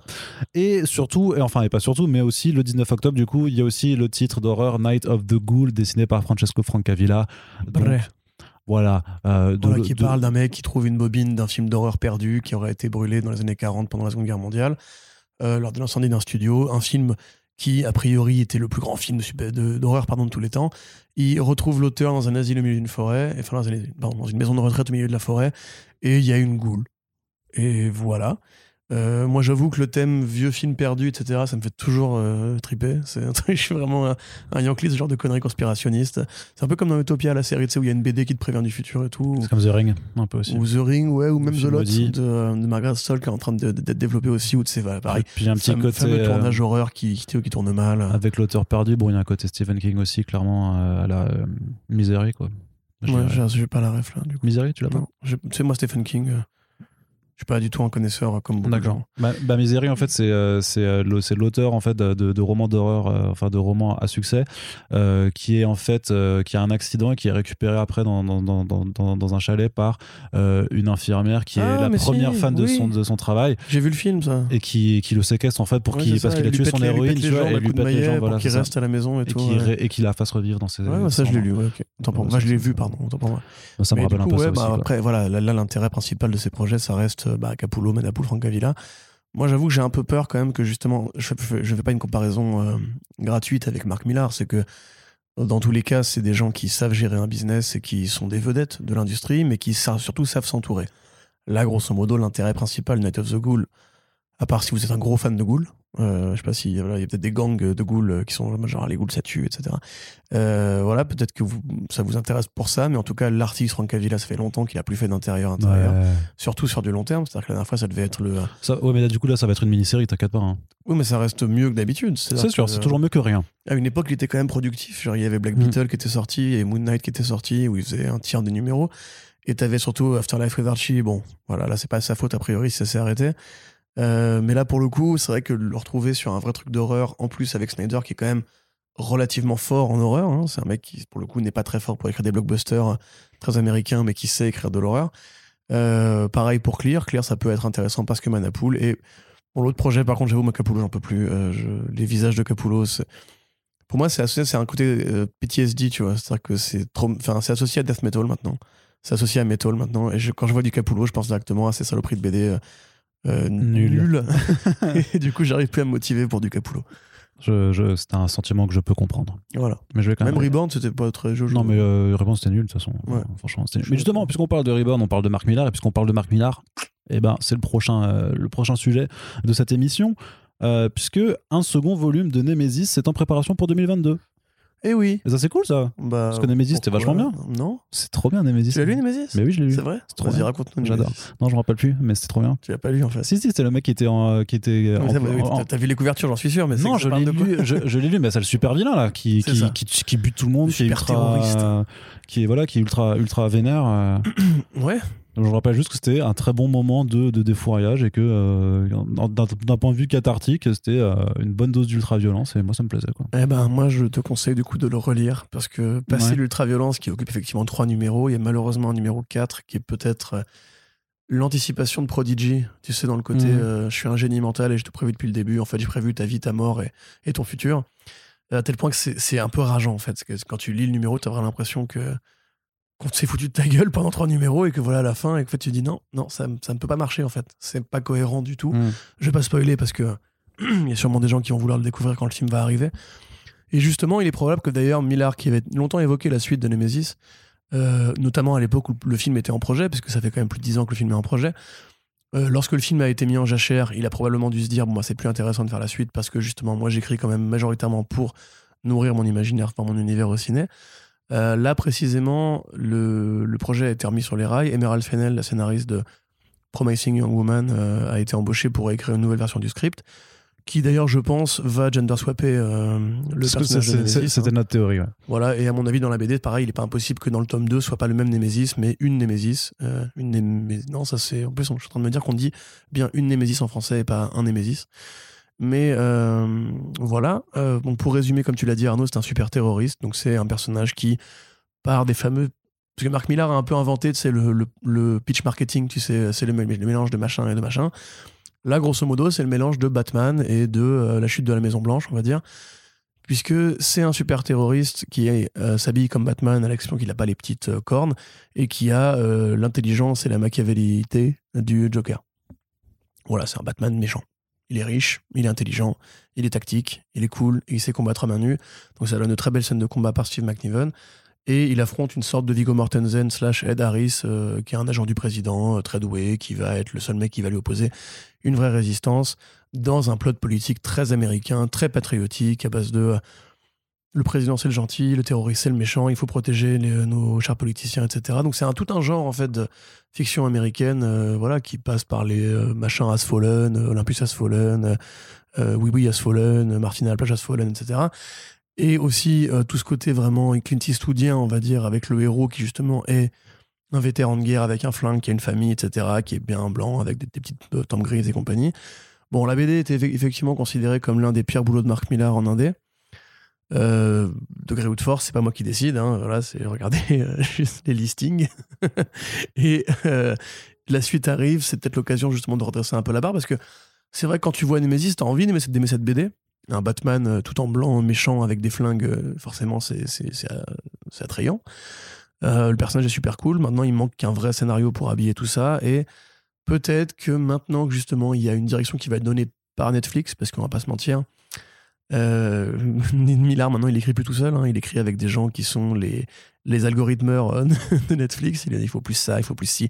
Il serait bien si les, les, adolescents vampires ils portaient des masques de luchador parce que les gens ils aiment bien les masques de luchador. On a un algorithme qui le confirme. Euh, là, pour le coup, ça va probablement être euh, peut-être Nemesis en masse de Luchador, je ne sais pas, mais probablement être un projet plus collectif. Parce que je vois mal Paris Netflix euh, autoriser les scènes de violence qui sont dans Nemesis 1. Nemesis 1, il y a vraiment des trucs qui sont gratos pour être gratos, qui sont edgy pour être edgy, qui sont violents parce que à l'époque, il, avait beaucoup misé sur, sur la violence de, de, Kikas. C'est qui était un BD quand même beaucoup plus violent que le film hein, déjà. Mmh. il s'était dit genre les gens ils veulent du violent parce que c'est cool, parce que c'est cathartique par rapport aux super-héros mainstream. Là, je pense pas, vu que c'est Netflix, qu'il y aura le même niveau de violence, en tout cas dans le film, mais ça peut être intéressant. Et si effectivement il part sur une direction.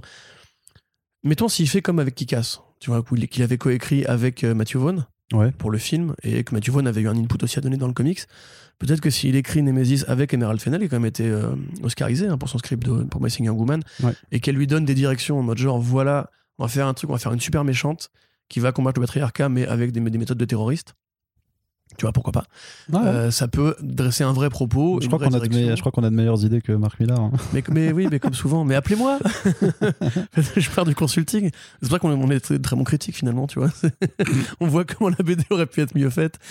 Mais tu sais, c'est comme le, même euh, de la platine vinyle où il y a écrit euh, Broken but could be fun to fix. Tu vois ouais, c'est ça, ouais.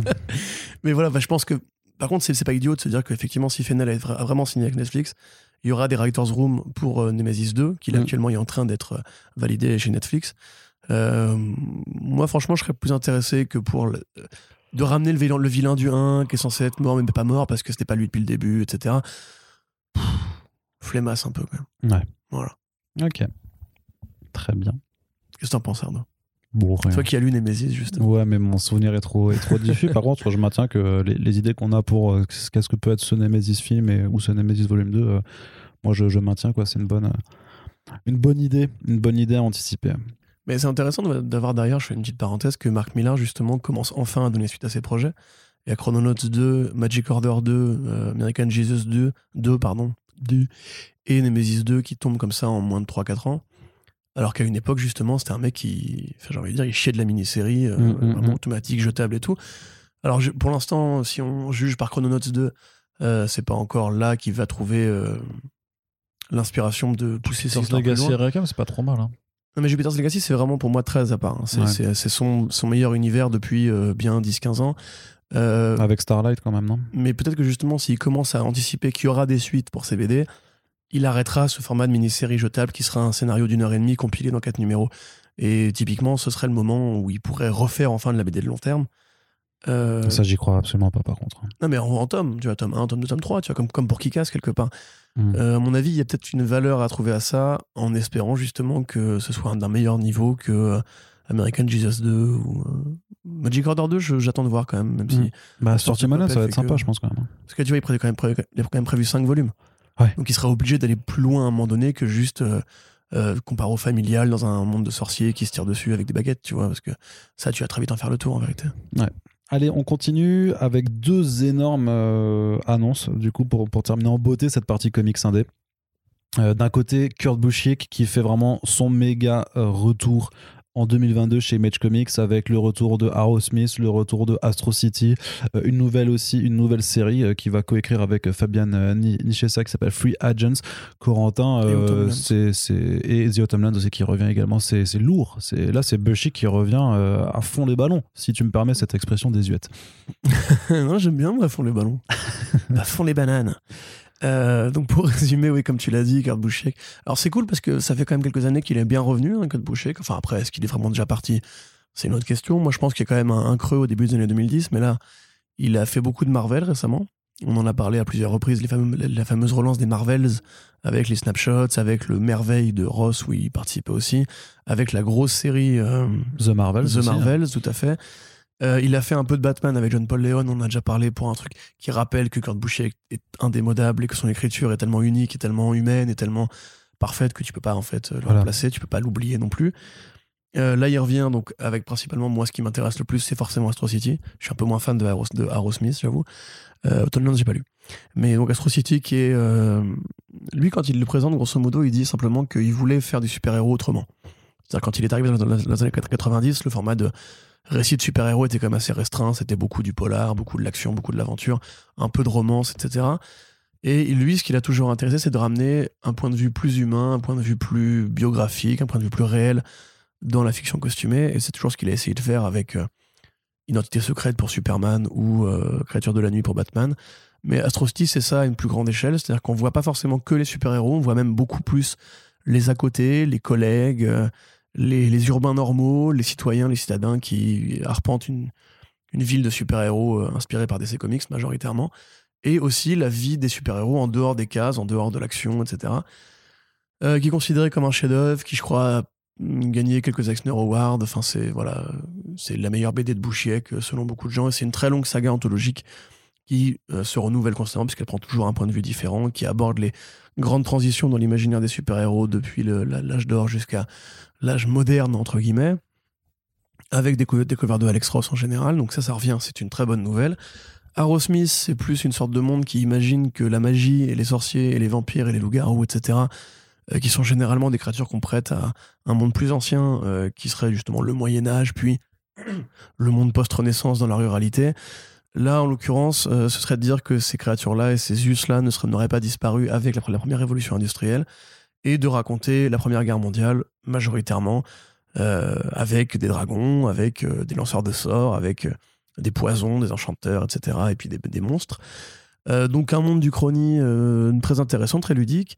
Autumnlands, je- encore une fois, je ne connais pas cette BD, malheureusement, je ne vais pas, non plus tout connaître, mais c'est quand même du coup des gros projets de la, de la bibliographie indé de Kurt Busiek qui reviennent chez Image Comics, alors que justement, ça avait été l'un des premiers auteurs à avoir été invité, entre guillemets, officiellement par les créateurs d'Image Comics, parce qu'au départ, quand, quand McFarlane Portaccio, Valentino, Jim Lee, Rob Liefeld et Marc Silvestri fondent Image Comics, ils le font pour eux.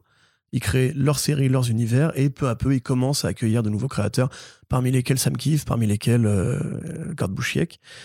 Euh, puis après ça, Gord Busiek avait été ravalé par Wildstorm quand justement euh, Wildstorm avait été racheté par DC Comics, ce qui fait que Vertigo a été la maison d'accueil de beaucoup de ses projets pendant 10-15 ans, et là il revient chez Image, donc c'est le retour à la maison, c'est le retour du roi, etc.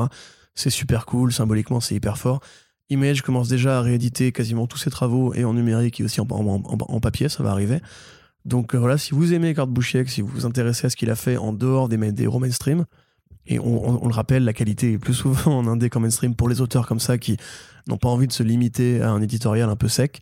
euh, bah, il, faut, il faut y aller, quoi. Intéressez-vous-y et en espérant que ça finira par arriver en France parce que je trouve qu'on a un vrai déficit d'Astro City. Alors Euh, Astro City, ouais, c'est catastrophique. hein. On a eu euh, justement, c'est pareil en termes d'édition précédente, ça, ça remonte à beaucoup trop longtemps. Panini avait sorti deux, deux ou trois albums. Euh, et peut-être qu'avant il y avait, je sais plus si c'était Semic ou, ou autre chose euh, qui, qui avait essayé, mais alors c'est vraiment c'est famélique hein, l'édition française, euh, c'est terrible en fait. Donc il y a, il y a un vrai, il y a un vrai, il y a un vrai manque, hein, ça clairement, euh, clairement. Mm. Espérons que ce manque soit comblé. Ouais, c'est ça. T'as un tome chez Semic. Alors attends, là t'as un, deux, trois albums, trois albums chez Semic et deux chez Panini. Voilà. Ce qui est paradoxal, c'est que bah, après il y a énormément de trucs à, à traduire. hein. Pour le coup, il y a beaucoup, beaucoup. Ah beaucoup oui, de- mais je, je- je suis certain qu'il y, a Astro des- City. qu'il y, a des- qu'il y a des gens très motivés pour traduire tout ça. hein. Non, non, mais je veux dire que c'est pas, tu peux pas juste euh, te lancer là-dedans en disant je vais faire un tome puis on verra bien. C'est si tu veux faire Astro City en complet, ça demande vraiment des très gros Bah, bébés. déjà, tu fais, ouais, tu fais des gros tomes en fait. Tu, Ouais, tout à tu- fait. tu- ouais. Et précisément, euh, c'est rigolo parce qu'on voit qu'Urban Comics a adapté, enfin a traduit euh, Identité secrète et euh, Créature de la nuit, même deux éditions dès le lancement de Créature de la nuit en noir et blanc et en normal. Euh, je sais pas si ça a pris, mais en tout cas, on sait qu'Urban aime beaucoup Kurt Busiek. De toute façon, l'industrie en général aime Kurt Busiek parce que c'est un mec qui a fait beaucoup trop de choses bien.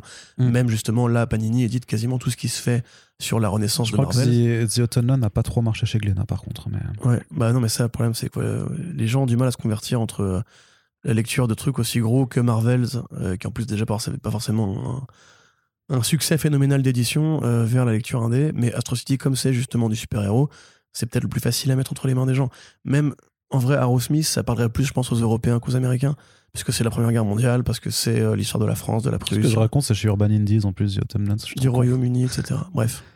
Pardon, non, j'ai fait, j'ai fait une grosse erreur. Non, pas je, grave. je sais pas pourquoi, parce que c'était, je pense que c'est la couverture blanche qui, euh, de mémoire qui, qui m'a frappé, enfin qui m'a induit en erreur. Non, The Autumn Lands, c'est sorti chez, chez Urban aussi, euh, mais il y a eu qu'un seul tome en 2016.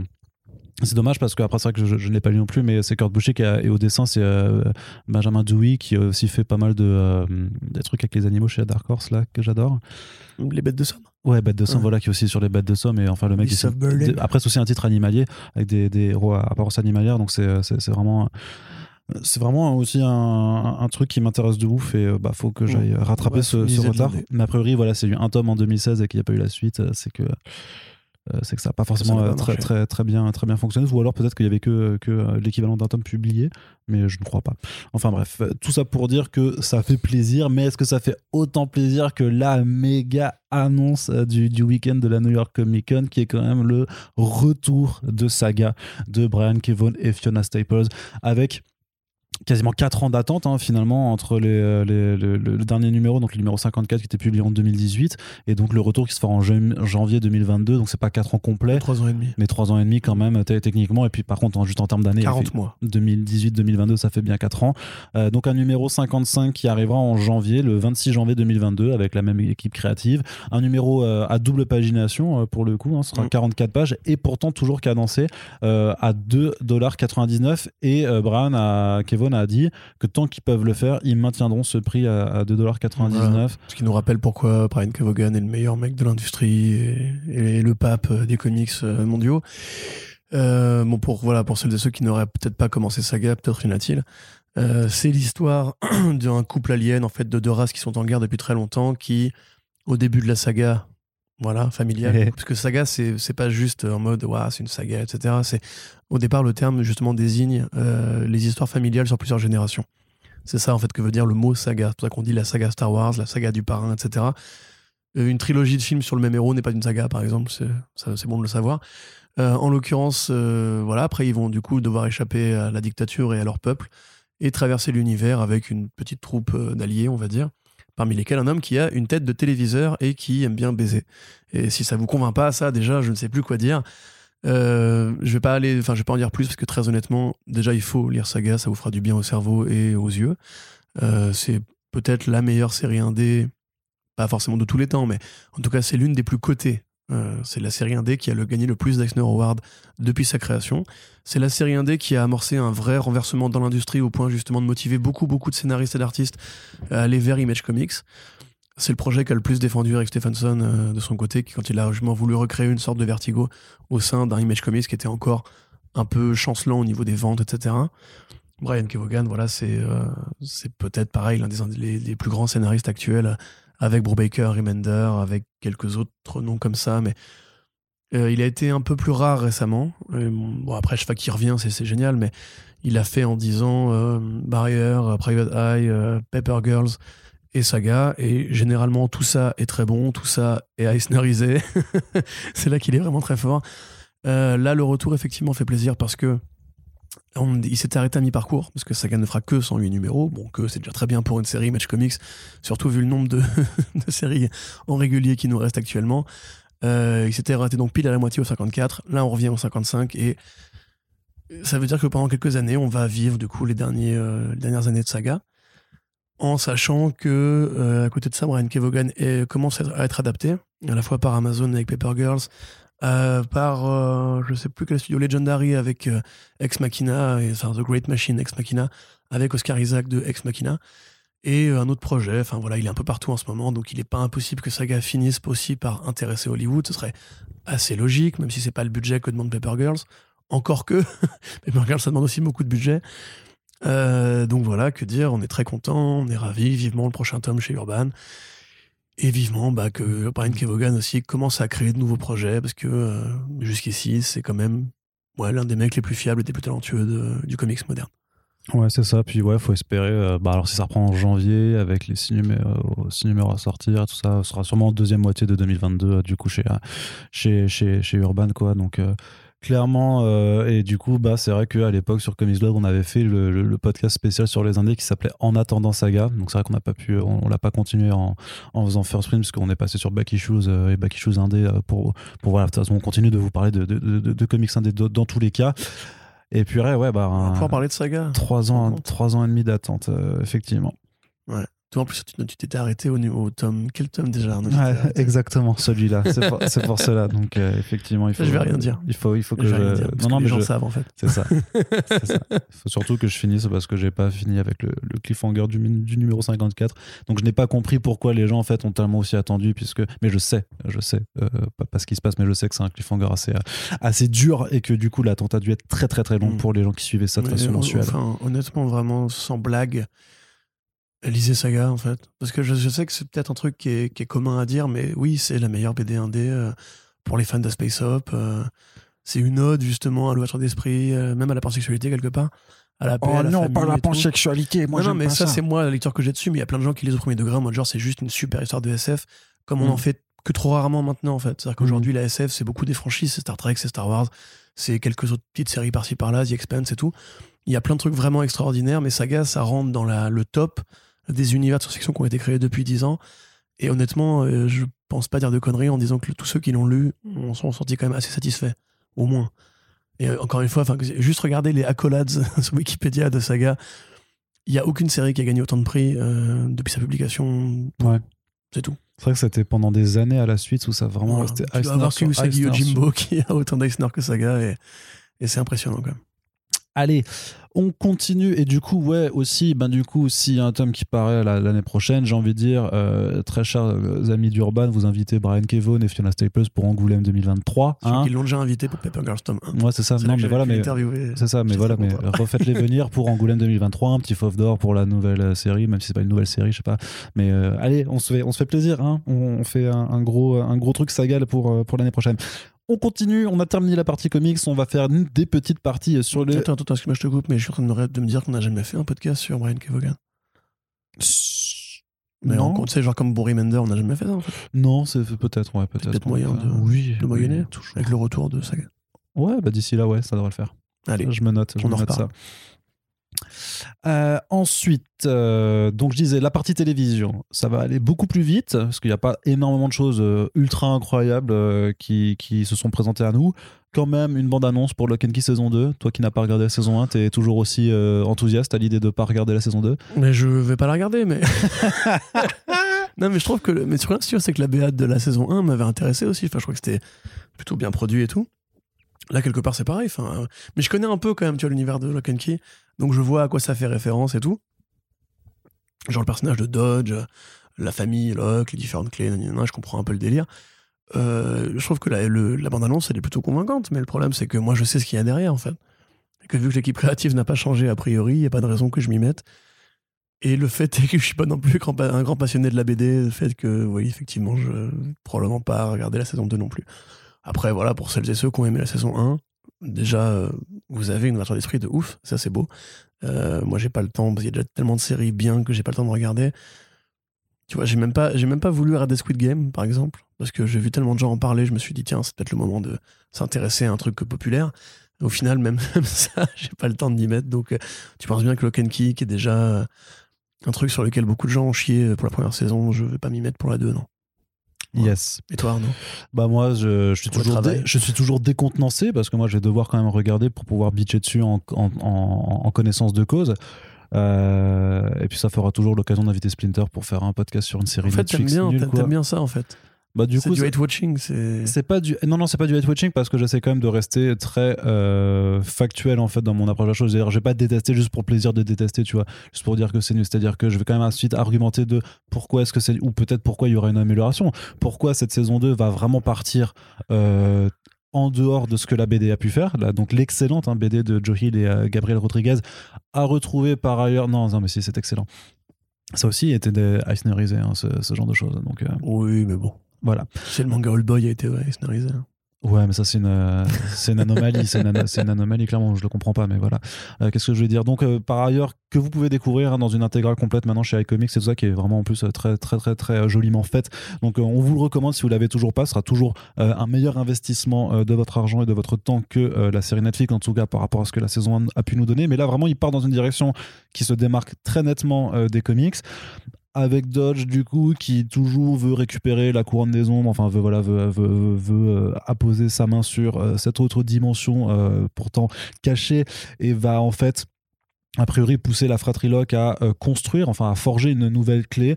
Donc je suis assez curieux de voir ce que, ce que ça va faire. Ça, part aussi dans des directions avec des, hommes sans visage des, euh, des, euh, des, vampires et des, des araignées géantes. Donc ça, vraiment ça part très très loin. Ah oui, c'est vrai. Si vous regardez la bande-annonce, faites gaffe si vous êtes arachnophobe parce que il y a de la grosse patoune velue. Voilà.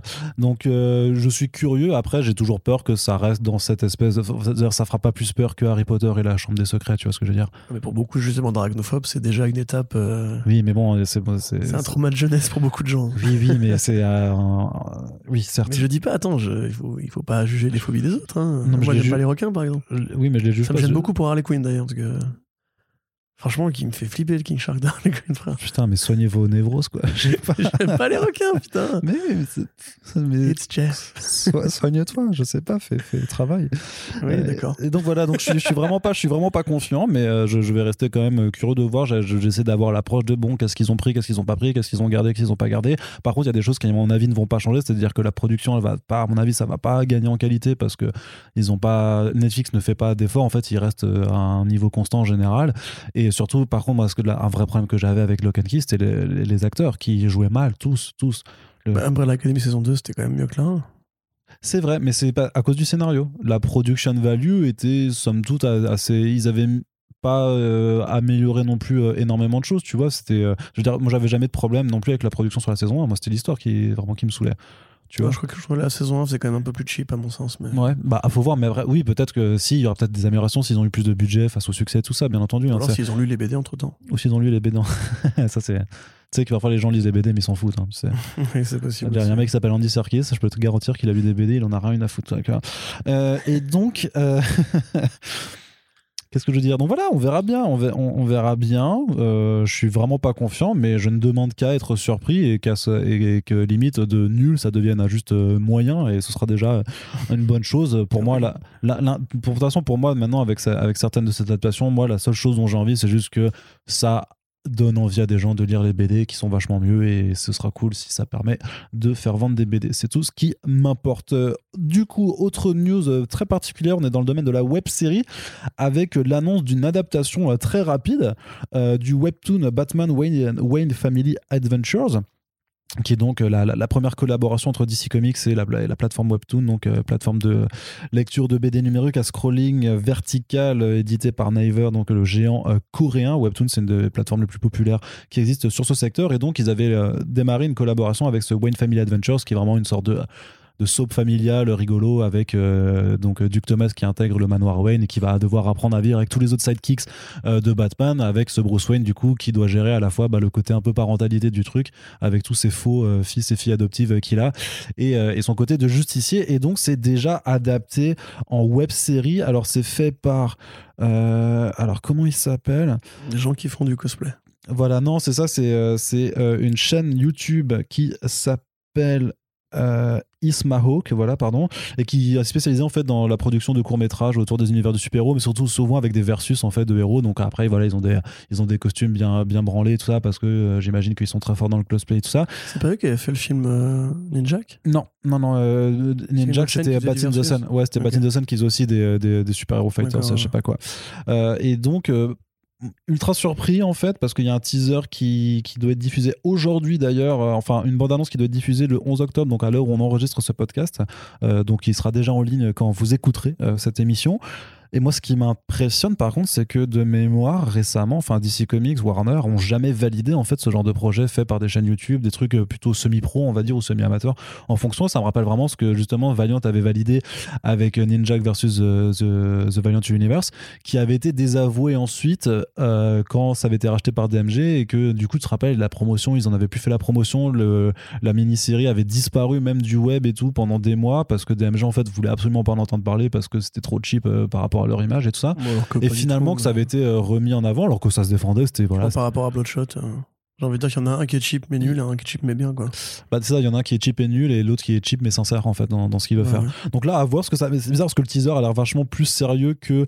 euh, Côté euh, poupie familial. Ouais, c'est ça. Et d'ailleurs, c'est marrant parce que le teaser en question, bah, du coup, je viens de regarder Ah l'article. non, ils vont en faire un truc brosson avec des ados torturés. Non, non, mais je sais pas, mais le teaser a été retiré là, en, en ligne en fait de, de la chaîne YouTube de- des trucs, donc je me demande si. euh, Est-ce que c'était un truc Pourtant, c'est CBR qui a confirmé que c'était un truc, euh, un projet officiel. Il y avait le logo euh, Wayne Family Adventures tel que sur le webtoon et tout ça. Donc pour moi, c'est vraiment euh, officiel. Donc c'est un petit peu un, petit peu bizarre. Enfin voilà, je suis mais assez curieux de voir ce que ça va donner et de, voir en fait cet engouement autour d'un projet webtoon euh, qui montre que oui, oui, il y a eu 400 000 euh, lectures directes, donc forcément, c'est beaucoup. Ça montre que le format est populaire, ça montre que Batman, ça reste une marque aussi populaire. Donc quand tu croises les deux, techniquement, euh, il y a de grandes chances que, euh, que, que ça, marche bien. Quoi. Voilà, ça fasse des chocs à pic. Donc euh, à voir, Euh, bah, on en reparlera sûrement euh, très prochainement, vu que la- la- après la diffusion avait été annoncée pour le mois d'octobre. Donc c'est vraiment quelque chose qui, euh, qui s'est mis en branle très rapidement. Autre nouvelle aussi, euh, plus surprenante peut-être, euh, c'est que euh, WandaVision a un spin-off en développement. Alors heureusement pas sur le Jimmy Woo, comme À part, ça m'aurait plus intéressé, je pense, un- paradoxalement. Ah ouais, Oh non, tu- Ce personnage. mais du coup un, un spin-off a priori sur euh, Agatha Harkness, donc euh, interprétée Agatha, euh, par la magnifique euh, Catherine Hahn.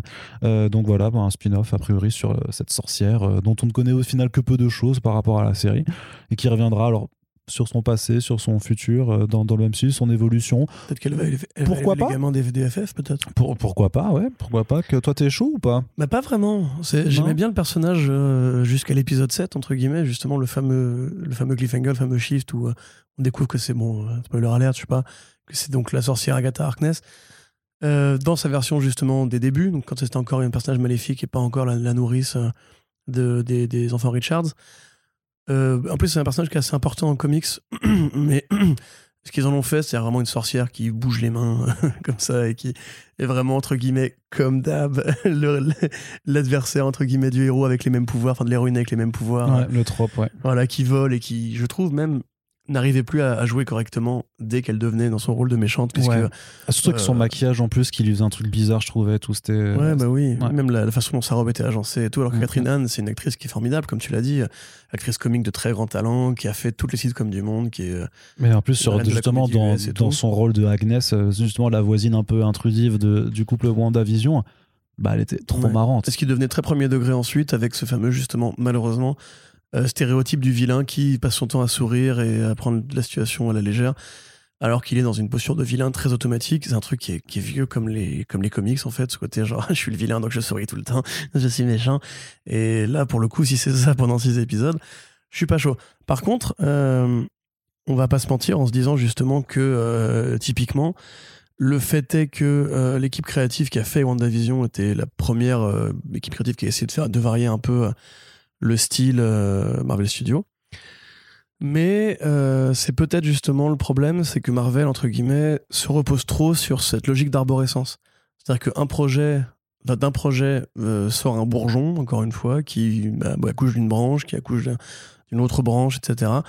Là, on voit la série Hawkeye qui arrive et qui va servir de tremplin à Echo. On peut aussi parler de tous les films qui ont servi à introduire de nouveaux personnages, etc. Alors que finalement, ça c'est logique justement d'introduire des héros ou des héroïnes dans un nouveau projet, mais de se dire plutôt ce produit-là a marché, comment est-ce qu'on peut essayer de capitaliser dessus, de le développer? Bah, en prenant n'importe quel personnage qui est dedans et en faisant un spin-off. Ça, je trouve ça un peu bête, typiquement, parce que déjà qu'ils vont faire ça avec euh, le personnage de, euh, de Monica Rambeau dans Captain Marvel, euh, que l'univers, grosso modo, des séries Loki sert aussi à introduire plein plein d'autres personnages qui vont être réutilisés ensuite. À un moment donné, en fait, c'est la logique Disney. Tu vois, c'est comme le film Buzz l'éclair. Enfin, Buzz Lightyear, pour le coup, vraiment. C'est le vrai Buzz qui aurait inspiré la figurine qui est le héros, enfin le co-héros de Toy Story. Moi, si Pixar veut faire du Gravity, du Interstellar, du First Man, c'est-à-dire une fiction qui se passe dans l'espace, euh, je suis complètement chaud. je suis complètement chaud. Par contre, il y a un truc qui me pose problème, c'est qu'ils veulent absolument le rattacher à l'imaginaire Toy Story pour pas lancer le projet de nulle part. Tu vois, pour avoir ce côté, les fans de Toy Story vont mécaniquement venir le voir parce mm. que du coup c'est assuré de marcher. Et là quelque part c'est ce qu'ils font déjà avec beaucoup de produits Disney+, c'est-à-dire que dès qu'il y a un truc qui se lance, ah mais les gens ils ont bien aimé Agatha, allez hop, spin-off, boom. Après, c'est en, en, développement, euh, early development, et c'est pas dit que euh, ça, toutes les étapes soient validées pour. Bah, après, pour l'instant, hein. ils ont validé beaucoup, beaucoup de choses quand même, mais. Euh, oui. Il y a déjà suffisamment de héros, c'est ce qu'on dit à chaque fois. En fait, il y a plein de héros ou d'héroïnes qui mériteraient déjà d'avoir des projets autonomes. On n'a pas, on pas vraiment ligne street. A priori, Okai sera la première. Toi, tu veux, tu veux ta ligne street, toi. Je hein. veux ma ligne street complètement. Hmm. Je veux une ligne dark aussi, que ce soit pas que Doctor Strange 2. Bah là, justement. Mais non, mais c'est pas un personnage important de la ligne dark. Mais ils peuvent le rendre important. C'est ça que tu, tu sais, ça, ça évolue les personnages, ça s'écrit des histoires, donc euh, tu peux le faire évoluer. Mais tu peux faire ça. Et si ça se trouve, tu peux faire. dire ça du néant, en fait. Pourquoi vous avez besoin de, de greffer ça?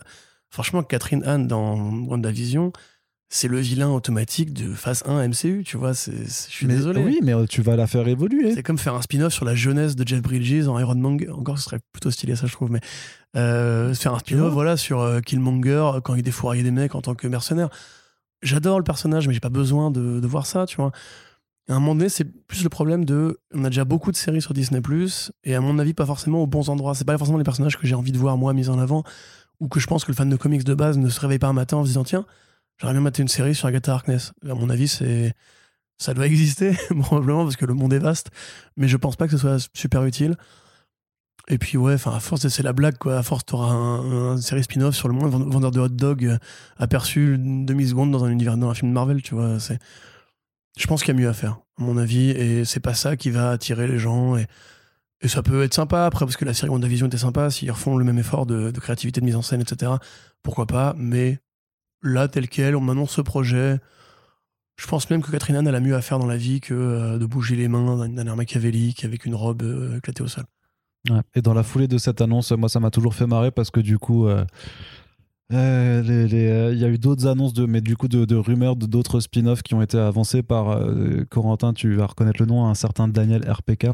C'est le mec qui vend ses scoops sur Patreon et qui lui du coup euh, fait ouais du coup il y aura aussi un spin-off sur Monica Rambeau et d'ailleurs il dit qu'il y a un spin-off de Shang-Chi sur euh, sur euh, Xialing, donc la sœur de Shang-Chi qui est aussi en développement. Enfin, le mec, le mec me bute à chaque fois en fait. Dès qu'il y a un truc qui arrive de Variety ou de Hollywood Reporter, le mec fait ah bah vas-y, on y va à fond et je te balance tous les trucs plus ou moins possibles et surtout qui non qui n'arriveront pas parce que je vois absolument enfin Enfin, on en reparlera, peut-être que je me trompe, tu vois, et on pourra garder ce podcast euh, en, épinglé euh, pour le jour où on aura une confirmation, mais je suis carrément sûr à 100% qu'il n'y aura jamais de spin-off sur Monica Rambeau ou sur Xialing. Euh, bah, Monica Rambeau, j'y croirais un peu plus, mais pas, non, elle est dans The Marvel, ça, pas toute seule, il, y aura, il y aura un truc cosmique. De, voilà, demain peut-être, mais, mais pas tout de suite déjà. Et ensuite, il faut qu'ils bâtissent un truc autour de ces personnages-là avant de pouvoir imaginer qu'elle soit la tête d'une équipe ou un truc comme ça, tu vois. Voilà. Exialing Exialing, non. non, non, mais non. Ça va. me rend fou. C'est ridicule. Déjà, le, twist de fin est éclaté au sol. Ils vont la garder pour faire un vilain ou un, un pseudo vilain. ce sera la vilaine de Shang-Chi 2, c'est tout. Mais je pense pas. Enfin, je pense que ce sera pas un vilain, ce sera un truc euh, en mode mi-allié, mi-méchant, tu vois, un peu à la, à la merde, à la Zemo de. Euh, de Falcon et Winter Soldier, tu vois, ce sera ce côté. Euh, moi, je suis le personnage de l'underground euh, qui, qui va t'ouvrir le, justement les clés pour euh, aller chercher un, vilain plus important ou vraiment plus méchant. Et voilà ce sera après il y aura une réconciliation. Enfin c'est un truc que, fait déjà Jin, Jin Luen Yang dans les comics Shang-Chi. Le côté le petit conflit familial entre les deux euh, qui voilà parce qu'il y en a une qui est plus dans, les traces de son père et l'autre qui est plus dans les traces du côté justicier. Après RPK il tire en rafale. Et en fait, Ichiro Raphaël, il- dès qu'il y a un personnage qui apparaît dans le champ, il dit il y aura un spin-off sur lui, c'est sûr. Et vu qu'en fait Disney fait quand même beaucoup beaucoup de Marvel, il finit par avoir raison sur 10% de ce qu'il annonce et il se dit Ouais, sur regardez, 2%. chez même. moi c'est moi qui l'annonce en premier. c'est ça, voilà. et je pense que à mon avis il n'y a rien d'autre à chercher là-dedans. C'est ça, vraiment, vraiment une merde ce type. Allez, on continue, on termine du coup ce podcast qui sera un peu plus court euh, par rapport aux 3 heures du précédent. euh, voilà, sera un petit peu plus court cette fois. C'était pas grave, il faut tout pour faire un monde. Euh, Prophète, dans la partie cinéma, Prophète, donc l'adaptation des comics de Rob Liefeld euh, qui recrute euh, Jake Mew Mew Gyllenhaal euh, et euh, Sam Hargrave, euh, donc le réalisateur de Tyler Rake, aka Extraction. Yes. On est content, non? Ah oui. On est content. Je suis ravi. Bon réal d'action. Rob Liefeld, Non, non, mais Extraction, un mec qui fait beaucoup trop de projets à mon avis, et et, et voilà. et Netflix. Non, attends. Non, je sais plus. pas encore. Non, non, c'est pas Netflix. Mais c'est vachement bien. Non, mais Sam Hargrave, il a quand même fait, je trouve, avec Extraction, je veux dire, c'est, il a Oui, quand c'est même. un bon actionneur. C'est un bon actionneur, donc voilà. Nous, ce qu'on veut, c'est des, bonnes, c'est des bons actionneurs. Jake Gyllenhaal, c'est quand même un, un acteur formidable. Euh, voilà, et puis alors, pro- bon, le prophète, on s'en branle, tu vois. C'est, ça va être un bon film d'action avec Jake Gyllenhaal. Donc, euh, Un moi, je- Gyllenhaal, Gyllenhaal. Gyllenhaal. Euh, Moi, je suis content. Bah, je- bah, écoute, après, ça c'est quoi, j'ai même pas envie de te gâcher ton bonheur, donc C'est juste voilà. parce que j'aime trop Jake. je, vais- je vais rien dire de plus par rapport à ça. J'ai envie, j'ai envie que tu sois Mais enthousiaste. du coup, la partie, mais du coup, la, partie cinéma est, euh, va être beaucoup trop courte si tu n'essayes pas de. Vas-y, brise-moi, brise-moi. Tu veux que je te brise? Brise-moi. D'accord, t'as lu Prophète? Non. Voilà. non, mais voilà, en fait, c'est facile de voir comment le projet, ce projet-là s'est monté. Déjà, il y a la popularité de Deadpool qui fait que ben, on s'intéresse à ce que Rob Liefeld a fait d'autre, entre guillemets. Donc, évidemment, Prophète, euh, c'est un personnage qui est en solitaire, donc il n'est pas dans l'équipe des Bloodstrike ou des Youngblood. Donc, probablement que c'est plus facile d'aller vers lui. Il a ce côté. Alors, Prophète, pour ceux qui ne voient pas, donc c'est un personnage de super soldat. euh, qui a participé à une, expérience comme Captain America pour créer un super soldat donc euh, voilà pendant la Seconde Guerre mondiale mais son but à lui n'était pas, n'était pas forcément de devenir un super soldat pour combattre au présent, mais plus dans le futur. Et donc il est mis en stase et on le réveille en fait. Enfin, on, devait le réveiller des millénaires plus loin quand justement on aurait eu besoin d'un mec pour euh, péter la gueule d'une race euh, de comment dirais-je d'hérétiques. Parce que c'est un monde dans lequel la religion prend de l'importance, d'où le nom de prophète d'ailleurs. Hmm. Sauf que là, dans le film, en fait, il est juste réveillé 20 ans après la Seconde Guerre mondiale, donc en 65, à l'époque de la guerre froide. Et donc, euh, voilà, les espions du KGB, les vilains espions du KGB, vont vouloir lui piquer son ADN parce que euh, le projet Super Soldat a été depuis perdu, comme Captain America, donc euh, on voit les ressemblances. Le fait de voir un film de super-héros dans un set des années, des années 60, c'est plutôt une bonne idée. Ouais. J'avoue que j'aime bien justement cette ambiance-là, et ça peut être l'occasion de faire une sorte de Days of Future Past, en fait, euh, où on décale un petit peu le, le monde super-héros dans un, un truc qui soit plus joli, plus Mm. ludique, pas forcément moderniste et compagnie. Avec des vrais décors. Le problème, c'est que c'est Mark Guggenheim au scénario. Ça déjà, c'est pas forcément une bonne nouvelle. C'est donc euh, l'un des trois créateurs des séries CW, avec Andrew Kreisberg et Greg Berlanti. C'est aussi le mec qui a participé à l'écriture du film Green Lantern, avec Ryan Reynolds. Ryan Reynolds qui est un grand pote de euh, Jake Gyllenhaal, puisqu'ils ont tourné ensemble dans Life, ils sont devenus super potes à ce moment-là. Et euh, accessoirement, l'un a fait Meph- Mephisto, l'autre a fait Deadpool, donc ils sont déjà un pied dans les super-héros. Euh, moi, j'avoue, j'ai pas du tout confiance en Mark Guggenheim pour écrire une histoire, quelle qu'elle soit. Après, il a, écrit, il a écrit un premier draft. Il faudra voir si. euh, C'est vrai qu'il est aussi à l'écriture du, du pilote de la future série Green Lantern. Ouais, tout à fait. Bah, c'est Berlanti qui a été récupérer ses potes. hein. Mm. Lui, ce qu'il veut, c'est faire la suite du film Green Lantern. Après, il, il écrit la série Trollhunters euh, de Del Toro, là, donc. euh, J'ai pas regardé. Pas. Non, mais voilà, je, je crois qu'elle a quand même des, des bonnes, des, bonnes re- reviews. des bonnes reviews, quoi. Mais donc, il y a ça. Après, voilà, il faut voir si Gyllenhaal, justement, qui, produit en fait le film aussi, et sa société Studio 8, euh, Studio 8, euh, compte euh, donner un petit coup de polish. Et le truc, c'est que justement, au demeurant, c'est effectivement un excellent acteur, hein, Jake Gyllenhaal, euh, voilà, Donnie Darko, euh, Prisoners, euh, tout ce qu'il a fait de bien dans sa vie. Mm. Mais il est un peu partout en ce moment, je trouve. C'est-à-dire que là, justement, avec sa, sa boîte de prod, il est sur l'adaptation du roman graphique Fun Home. Enfin, plutôt même de l'adaptation, de l'adaptation, parce qu'il va adapter la comédie musicale qui est basée sur le roman graphique Fun Home de Alison Bechdel. Euh, il va aussi produire l'adaptation en film de Black, le roman graphique où les noirs ont des super pouvoirs et pas les blancs. Il va adapter aussi euh, Enfin, il est sur- Oblivion Song, Ouais, il est sur Oblivion 5. ouais. voilà, dans lequel il va jouer aussi. Euh, donc euh, voilà, avec Skybound et Studio 8. Et il y avait encore un autre truc, là j'ai pas tout. Snowblind. Snowblind, voilà aussi, qu'on avait, dont on avait parlé. Donc, j'ai un peu du mal à voir, grosso modo, qu'est-ce que lui, il trouve là-dedans. Est-ce qu'il veut créer des franchises? Est-ce qu'il veut, comme tous les mecs de 40, 50 ans, un peu musclé, un peu beau gosse, son actionneur à lui, à la Tyler Rake, à la John Wick, à la. Euh, il s'appelle, le mec de Tom Cruise, là Après, Mission Impossible pour, pour Tom Cruise, tu me diras, mais euh, voilà. euh, à la Jack Reacher. Blonde, à la Jack Reacher, voilà, c'est ça. Enfin, tous les trucs avec un nom propre, hein, grosso modo. Là, John Prophet, c'est vrai que ça peut être rigolo si on a un mec qui euh, peut voyager dans le temps et casser des gueules à différentes époques, etc. ça peut être sympa. C'est fun. Maintenant, moi, si tu veux, je trouve ça un peu dommage qu'on n'ait pas adapté le dernier volume de Prophète, qui était un truc qui avait été refait en 2011, euh, à l'époque où Rob Liefeld essayait de relancer Extreme et avait été voir d'autres mecs que lui, donc c'est pas lui qui écrit ni qui dessine. Et, Donc c'est mieux. Qui, curieusement, c'est mieux, effectivement. Donc c'est une vraie saga de science-fiction à, à la Conan dans l'espace, euh, qui a reçu des prix et tout, qui est euh, un putain de très bon bouquin. Mais c'est peut-être celui-là qu'ils vont adapter. Bah non, parce que non, parce que le synopsis du film, on le connaît, c'est ce que je viens de te raconter en fait. Wow. C'est justement, c'est c'est le côté, ils vont prendre la, la première lecture de Prophète, et à mon avis, ça va juste être euh, Jack Gyllenhaal en costume, ou même pas forcément, mais Jack Gyllenhaal bulky, qui pète la gueule de vilain russe, euh, et qui veut reconnecter avec sa fille, qui a vieilli sur Euh, lui. Est-ce qu'on veut autre chose en vrai? Bah moi, j'aimerais bien autre chose, en fait, parce Bah, que... T'es trop exigeant. Tu dis on veut des actionneurs, moi je trouve quand même qu'il y a une sorte de John Wickisation du cinéma depuis quelques années. Ah oui, ça oui, effectivement. T'as euh, bah, Sam Hargrave, voilà, qui, qui a fait Extraction.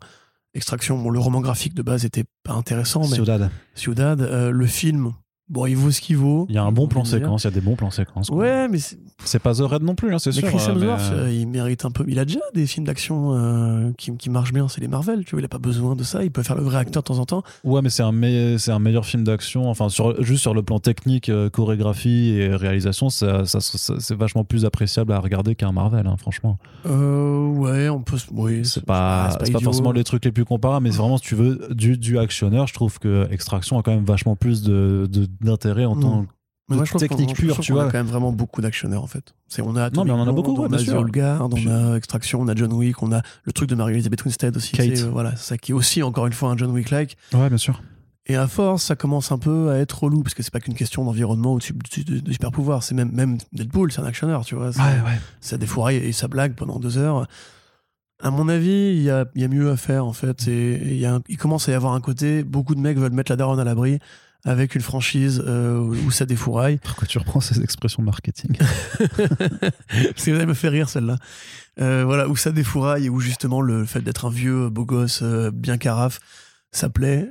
Et pareil, il y a une logique algorithmique en fait là-dedans qui m'énerve ouais, ouais, peu. ouais, ouais, bien sûr. Alors que justement, par exemple, Rob Liefeld, il avait fait un, un comics qui devait être adapté aussi sur un- une thérapeute euh, de super-héros. Bon, je dis pas que c'est la meilleure idée du monde, mais en série animée, un peu à la Rick and Morty, ça pouvait être rigolo, tu vois. Même quelque part, euh, d'autres personnages de Rob Liefeld mériteraient un peu mieux. Encore que je dis ça, et maintenant je réfléchis à qu'est-ce qu'il a fait d'autre que, à part Deadpool et Cable, qui valait vraiment le coup d'être adapté. Youngbloods. Ouais, les Young, ouais, ouais. Bah, les Youngbloods, c'est c'est les X-Men, hein. enfin, c'est les, les X-Men. hein. Non, Extreme. Ou les X-Force plutôt, ouais. Mais euh, ouais, mais voilà, Regard Suprême. Alan Moore et Rob Liefeld. le bien et le mal, le yin et le yang. Mais tu te rappelles que j'avais Euh, fait cette blague euh, il y a très longtemps dans un podcast où j'avais dit est-ce que, est que Alan Moore c'est pas un Rob Liefeld qui a réussi un truc comme Euh, ça? voilà. Je C'est ça que je t'avais déjà répondu, qu'ils ont travaillé ensemble, justement. Mais tu vois, non, je pense qu'il y avait- il y avait mieux à faire, à mon avis. Après, oui, au demeurant, si c'est bien produit, si c'est bien fait, s'il y a des bonnes scènes d'action, pourquoi pas?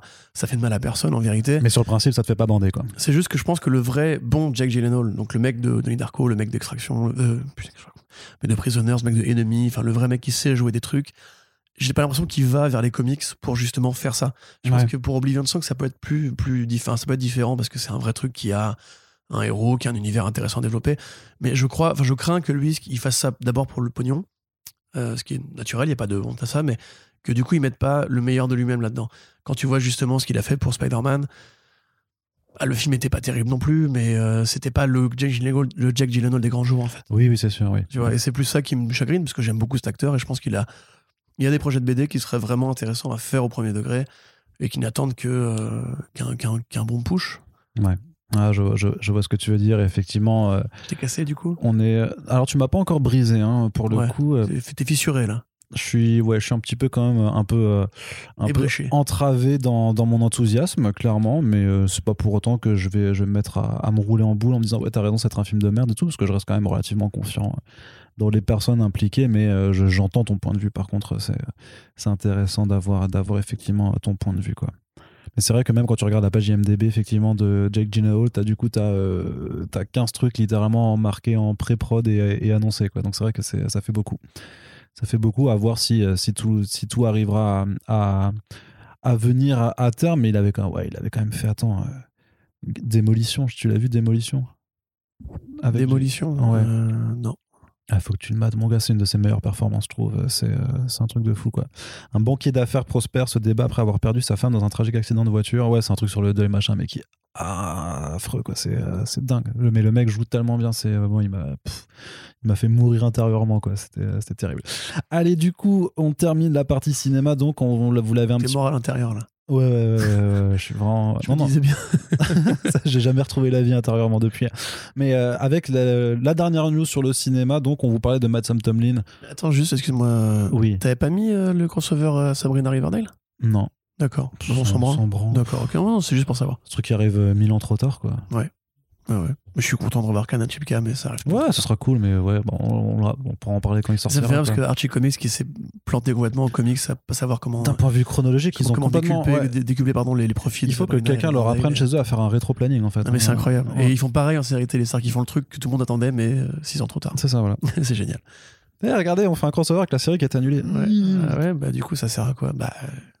Ouais. Trop bizarre. Après, peut-être parce qu'ils pouvaient pas le faire tant que ça appartenait à, que ça appartenait à Netflix. non, mais pas, euh, ils, non, sont, ils, sont, non. ils sont cool en Netflix. Bah non, bah hein. non, oui, oui. Puis c'est Berlanti-Prod, ils, ils savent faire des trucs bizarres. Oui, puis euh, Riverdale est de toute façon diffusé sur Netflix aussi. Ils ont Allez, réussi, attends, ils ont réussi à ramener Lucifer dans euh, Legends of Tomorrow hein, chez les Berlanti. C'est vrai, Alors que c'était sur Netflix, tu vois. c'est vrai, c'est vrai. C'était une scène merveilleuse d'ailleurs. Tu te souviens? Dans Crisis. Hey, Johnny! Hey, Lucy! C'est incroyable. J'ai mon vertigo à l'intérieur qui est mort. c'est ça, va, tu vois, tu vois, tu les sentiments. On meurt tous les deux à l'intérieur. C'est ça. Tu sais, quand tes yeux, quand la, la- la- la petite lumière qui brille dans tes yeux s'éteint comme ça. je fais le Ben Affleck, tu sais, genre. Hello, Mais darkness. tu- franchement, tu verras dans, dans Venom 2, il y a la, la scène de la rêve partie, tu verras, je pense que tu. Ah oui, non, mais. Je ouais. pense que tu pousseras ton ride, il y a ton âme qui va sortir de ta bouche qui va faire je veux, par- je veux partir de la Oui, salle, si tu peux ton plus. cerveau, c'est vachement bien. Ouais, c'est ça, ouais. Si tu poses, ouais. Au secours. Si tu poses ta dignité aussi. Allez, donc je disais, la dernière actu ciné, c'est Matt Sam Tomlin, donc le euh, co-scénariste de The Batman, qui a été embauché pour faire le scénario de l'adaptation en live action, sur Netflix d'ailleurs, euh, du titre Berserker de Keanu Reeves, Matt Kint et Ron Garney. Parce qu'il y a un scénario. Hey ah, on est caustique hein. C'est oh, c'est facile. Euh, cool. Mais Mattson Tomlin, j'arrive pas à comprendre. Il est partout alors qu'il a encore rien fait de substantiel. Euh, c'est- voilà, c'est ces C'est- mecs comme ça qu'on pousse. euh. Bah, on- comme dit, il y a le premier numéro de The Imposter, donc on pourra commencer à voir déjà ce qu'il vaut en termes d'écriture de BD. T'avais cette meuf aussi là, quelques années, qui pareil était partout à la fois. Qui avait fait Bumblebee, je crois. Ah, Christina ouais, c'est, non comme ça, voilà, c'est ça, Christina Hodson. Et que genre, elle avait pas, elle avait pas fait grand chose de ouf, enfin pas grand chose, point. Et d'un coup, on lui dit, ouais, elle va être là, elle va être là, elle va être là. Hollywood, ils adorent ça. Ils prennent un mec, ils disent, lui, C'est le poulain. potentiel, lui, hein, attention. ouais, et là, ouais. paf, paf, paf, paf, paf, et ils le mettent sur plein de projets à la fois. Alors lui, bon, c'est un pote de Lee Barbero, donc c'est forcément un mec bien. Euh, J'attends quand même de voir The Imposter. Quelque part, ça va être la première fois qu'on va voir son travail, en fait. Bah oui. C'est en comics, c'est quelque part, c'est un meilleur. Du coup, ce c'est que un genre de comics dire, ouais, ce je qui va faire du cinéma. C'est pas là. hein, C'est ça, ouais. ça fait plaisir. Euh, Non, parce qu'il avait déjà écrit euh, pour le cinéma. Oui, oui, je sais, oui, bien sûr. Donc, bah, pour le coup, voilà, Berserker, bah, on en revient à ce qu'on disait sur Jack Gyllenhaal. C'est maintenant Keanu Reeves, c'est devenu en fait ce visage de l'action bourrin, voilà, qui casse des gueules avec la, la même coupe de cheveux et la même beubare dans tous les films, même dans Matrix 4. Euh, je sais pas, moi j'attends un petit peu justement de voir si Matrix 4 va pas un peu sortir Keanu Reeves de ce côté euh, euh, John Wick compatible. Il a écrit Project Power, Matt Sam Tomlin, quand même. Il a fait plein, Ah. de, il a fait plein de petits courts-métrages entre 2008 et 2014. Et euh, 2015, Ça fait pas c'était. Ah non, mais attends, c'est. de- Non, non, 2015, René, c'était encore un truc. Dans Project Power, c'était son premier, premier long, du coup, écrit. Bah, encore un actionnaire bourrin pour Netflix. Ouais. Mais après, du coup, il a fait un truc qui s'appelle Little Fish. Euh, Petit poisson. ouais. Mm. De, de- Je sais pas ce que ça vaut du coup avec non. Olivia Cook et Jack O'Connell, mais euh, je, je sais pas du tout ce que ça, ce que ça vaut. Mais je crois que ça a été remarqué quand même en, en indé un peu. Au festival Ouais. moyen. Mais c'est vrai qu'après, du coup, on l'a mis sur Terminator, sur Mother Android, sur The Batman, sur Megaman, et du coup maintenant sur Berserker. C'est vrai qu'il y a un, euh, ça, ça, Ouais. ça augmente assez rapidement. Quoi. Sachant que pour les trois quarts de ces projets, c'est des writers' room, c'est pas qu'un seul mec, il y a des Mm. réécritures, des changements du script doctoring et tout. Là, pour Berserker, euh, bah voilà, de toute façon, le scénario est déjà écrit, c'est un immortel qui euh, euh, tue, tue des gens dans le présent, enfin le présent, dans Pour le se présent, remémorer son passé. Cyberpunk à la, à la Bloodshot, on va dire. Et voilà, qui après, effectivement, se remémore son passé et on suit les différentes aventures qu'il a menées depuis qu'il est immortel. Euh, voilà, c'est The Old Guard avec Keanu Reeves, grosso modo, et sans le scénario euh, politico-intrigant, euh, po- po- enfin, polarisant. euh, polarisant, non, ça veut pas dire ça du tout. Non. À la polar, on va dire, euh, du truc. Euh, voilà, moi, je suis content. Je te dis, Keanu Reeves qui se fait de l'argent et Boom Studio qui se fait de l'argent, c'est très bien. Euh, Matkins qui se fait de l'argent, c'est encore mieux parce que c'est le meilleur mec de la vie. Mais, et puis, euh, palper bien, je pense, avec ce film-là. Mais euh, voilà, précisément, euh, Madsen Tomlin qui fait Berserker, pour moi, un, ordinateur, un singe pourrait faire Berserker, serait pareil. Euh, c'est un, un film euh, qui n'a d'autre but que de divertir avec de la, des scènes d'action un peu, un peu brutales. Je m'en fous un peu, honnêtement. Je trouve que John Wick, c'est bien. Tu vois, j'aime bien John Wick, j'adore Keanu Reeves. C'est pour moi, le- je, peux, je peux tout voir avec Keanu Reeves euh, parce que j'aime beaucoup trop ce gars. Il m'a élevé quelque part au côté messianique avec les, les Matrix.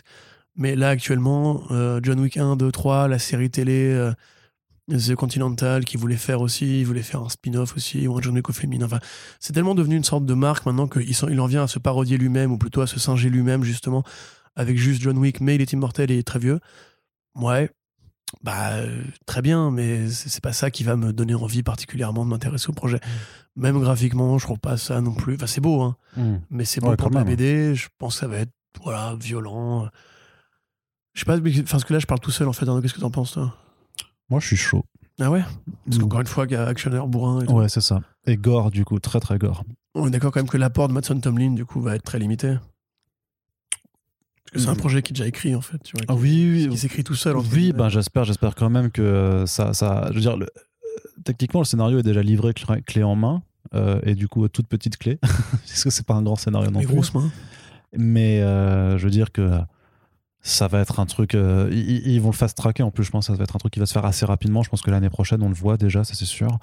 Et euh, moi, je- j'espère juste qu'il fera pas juste des facilités d'écriture à la con euh, qu'on peut retrouver justement dans, tout, dans, pas mal d'actionneurs et que je sais pas si t'as la sincérité de faire le projet et tout, ça me dérange pas en fait de, voilà, de faire des, des trucs un peu de commande.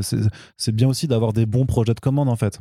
Tu peux en avoir, je pense que malgré tout, et peut-être que je suis trop, trop naïf ou trop optimiste, mais que malgré tous ces films effectivement et toutes ces franchises qui se créent euh, par en fait juste agglomération de codes d'algorithmes et de likes euh, sur les réseaux sociaux, il peut ressortir des bonnes choses si tu mets des gens qui sont talentueux. Donc Ah j'attends bah, vraiment de voir The évidemment. Imposter, j'attends vraiment de voir The Batman et j'attends vraiment de voir euh, aussi le créateur Own avec Bermero pour pouvoir aussi juger de toutes les compétences de, de ce bonhomme.